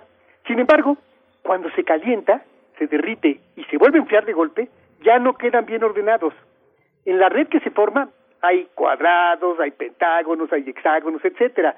Es decir, un arreglo completamente irregular. O sea, están igual de cerca, ¿no? Todos los átomos y todas las partículas formando lo que sería un sólido, pero eso está todo desordenado a escala nanoscópica. En el argot de los químicos y de los físicos, cristal y vidrio no son sinónimos. Un cristal es un sólido hecho y derecho, cuya estructura interna muestra un arreglo totalmente regular.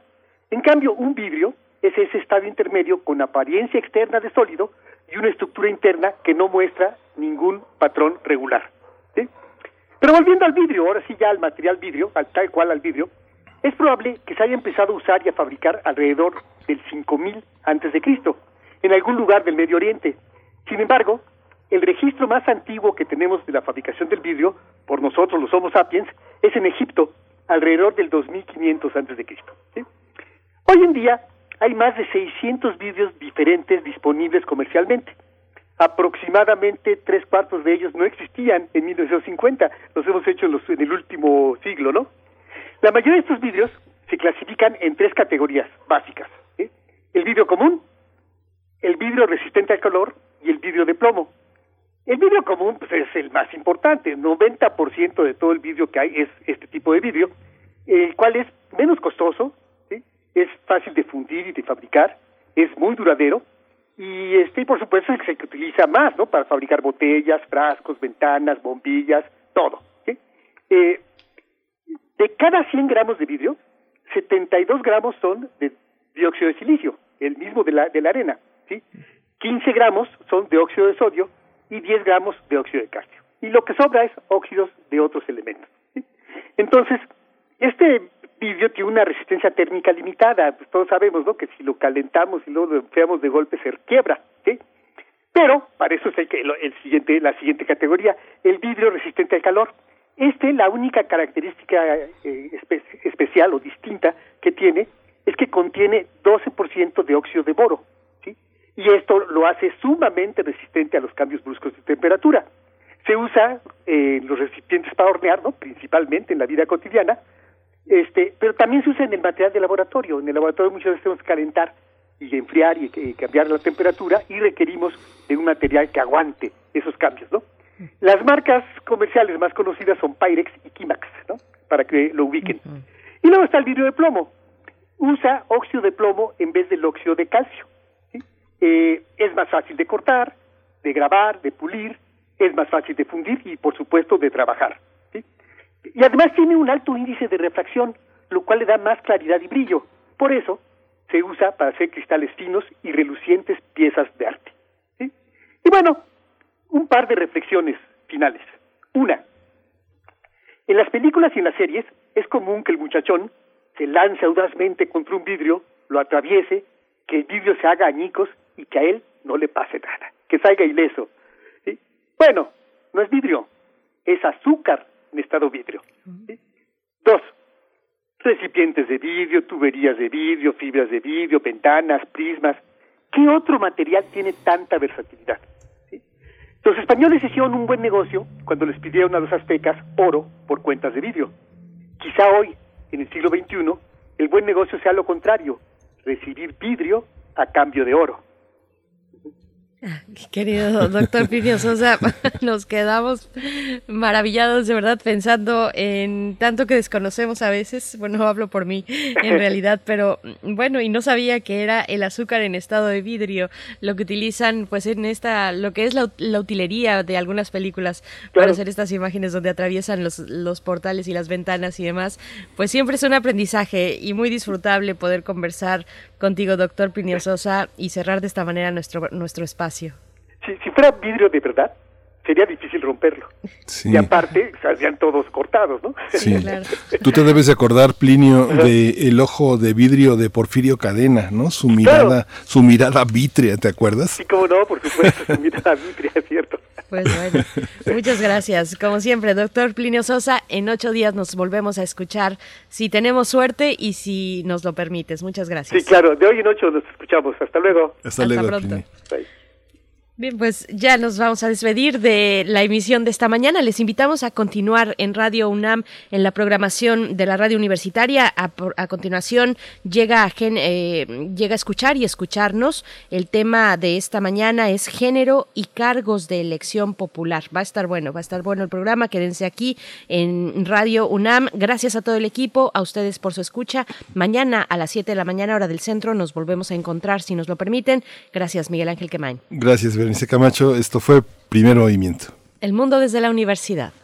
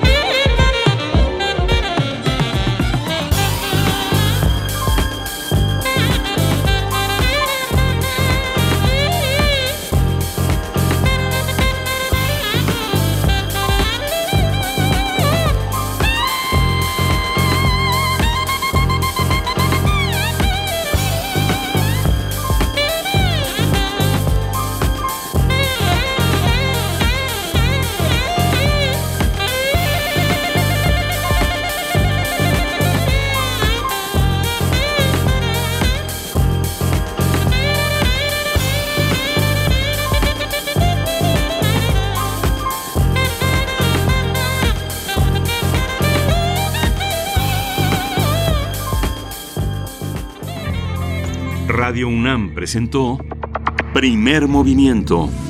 El mundo desde la universidad. Con Berenice Camacho y Miguel Ángel Quemain en la conducción. Frida Saldívar y Violeta Berber, producción. Antonio Quijano y Patricia Zavala, noticias. Miriam Trejo y Rodrigo Mota, coordinadores de invitados. Tamara Quirós, redes sociales.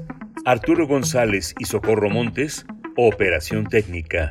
Locución, Tessa Uribe y Juan Stack.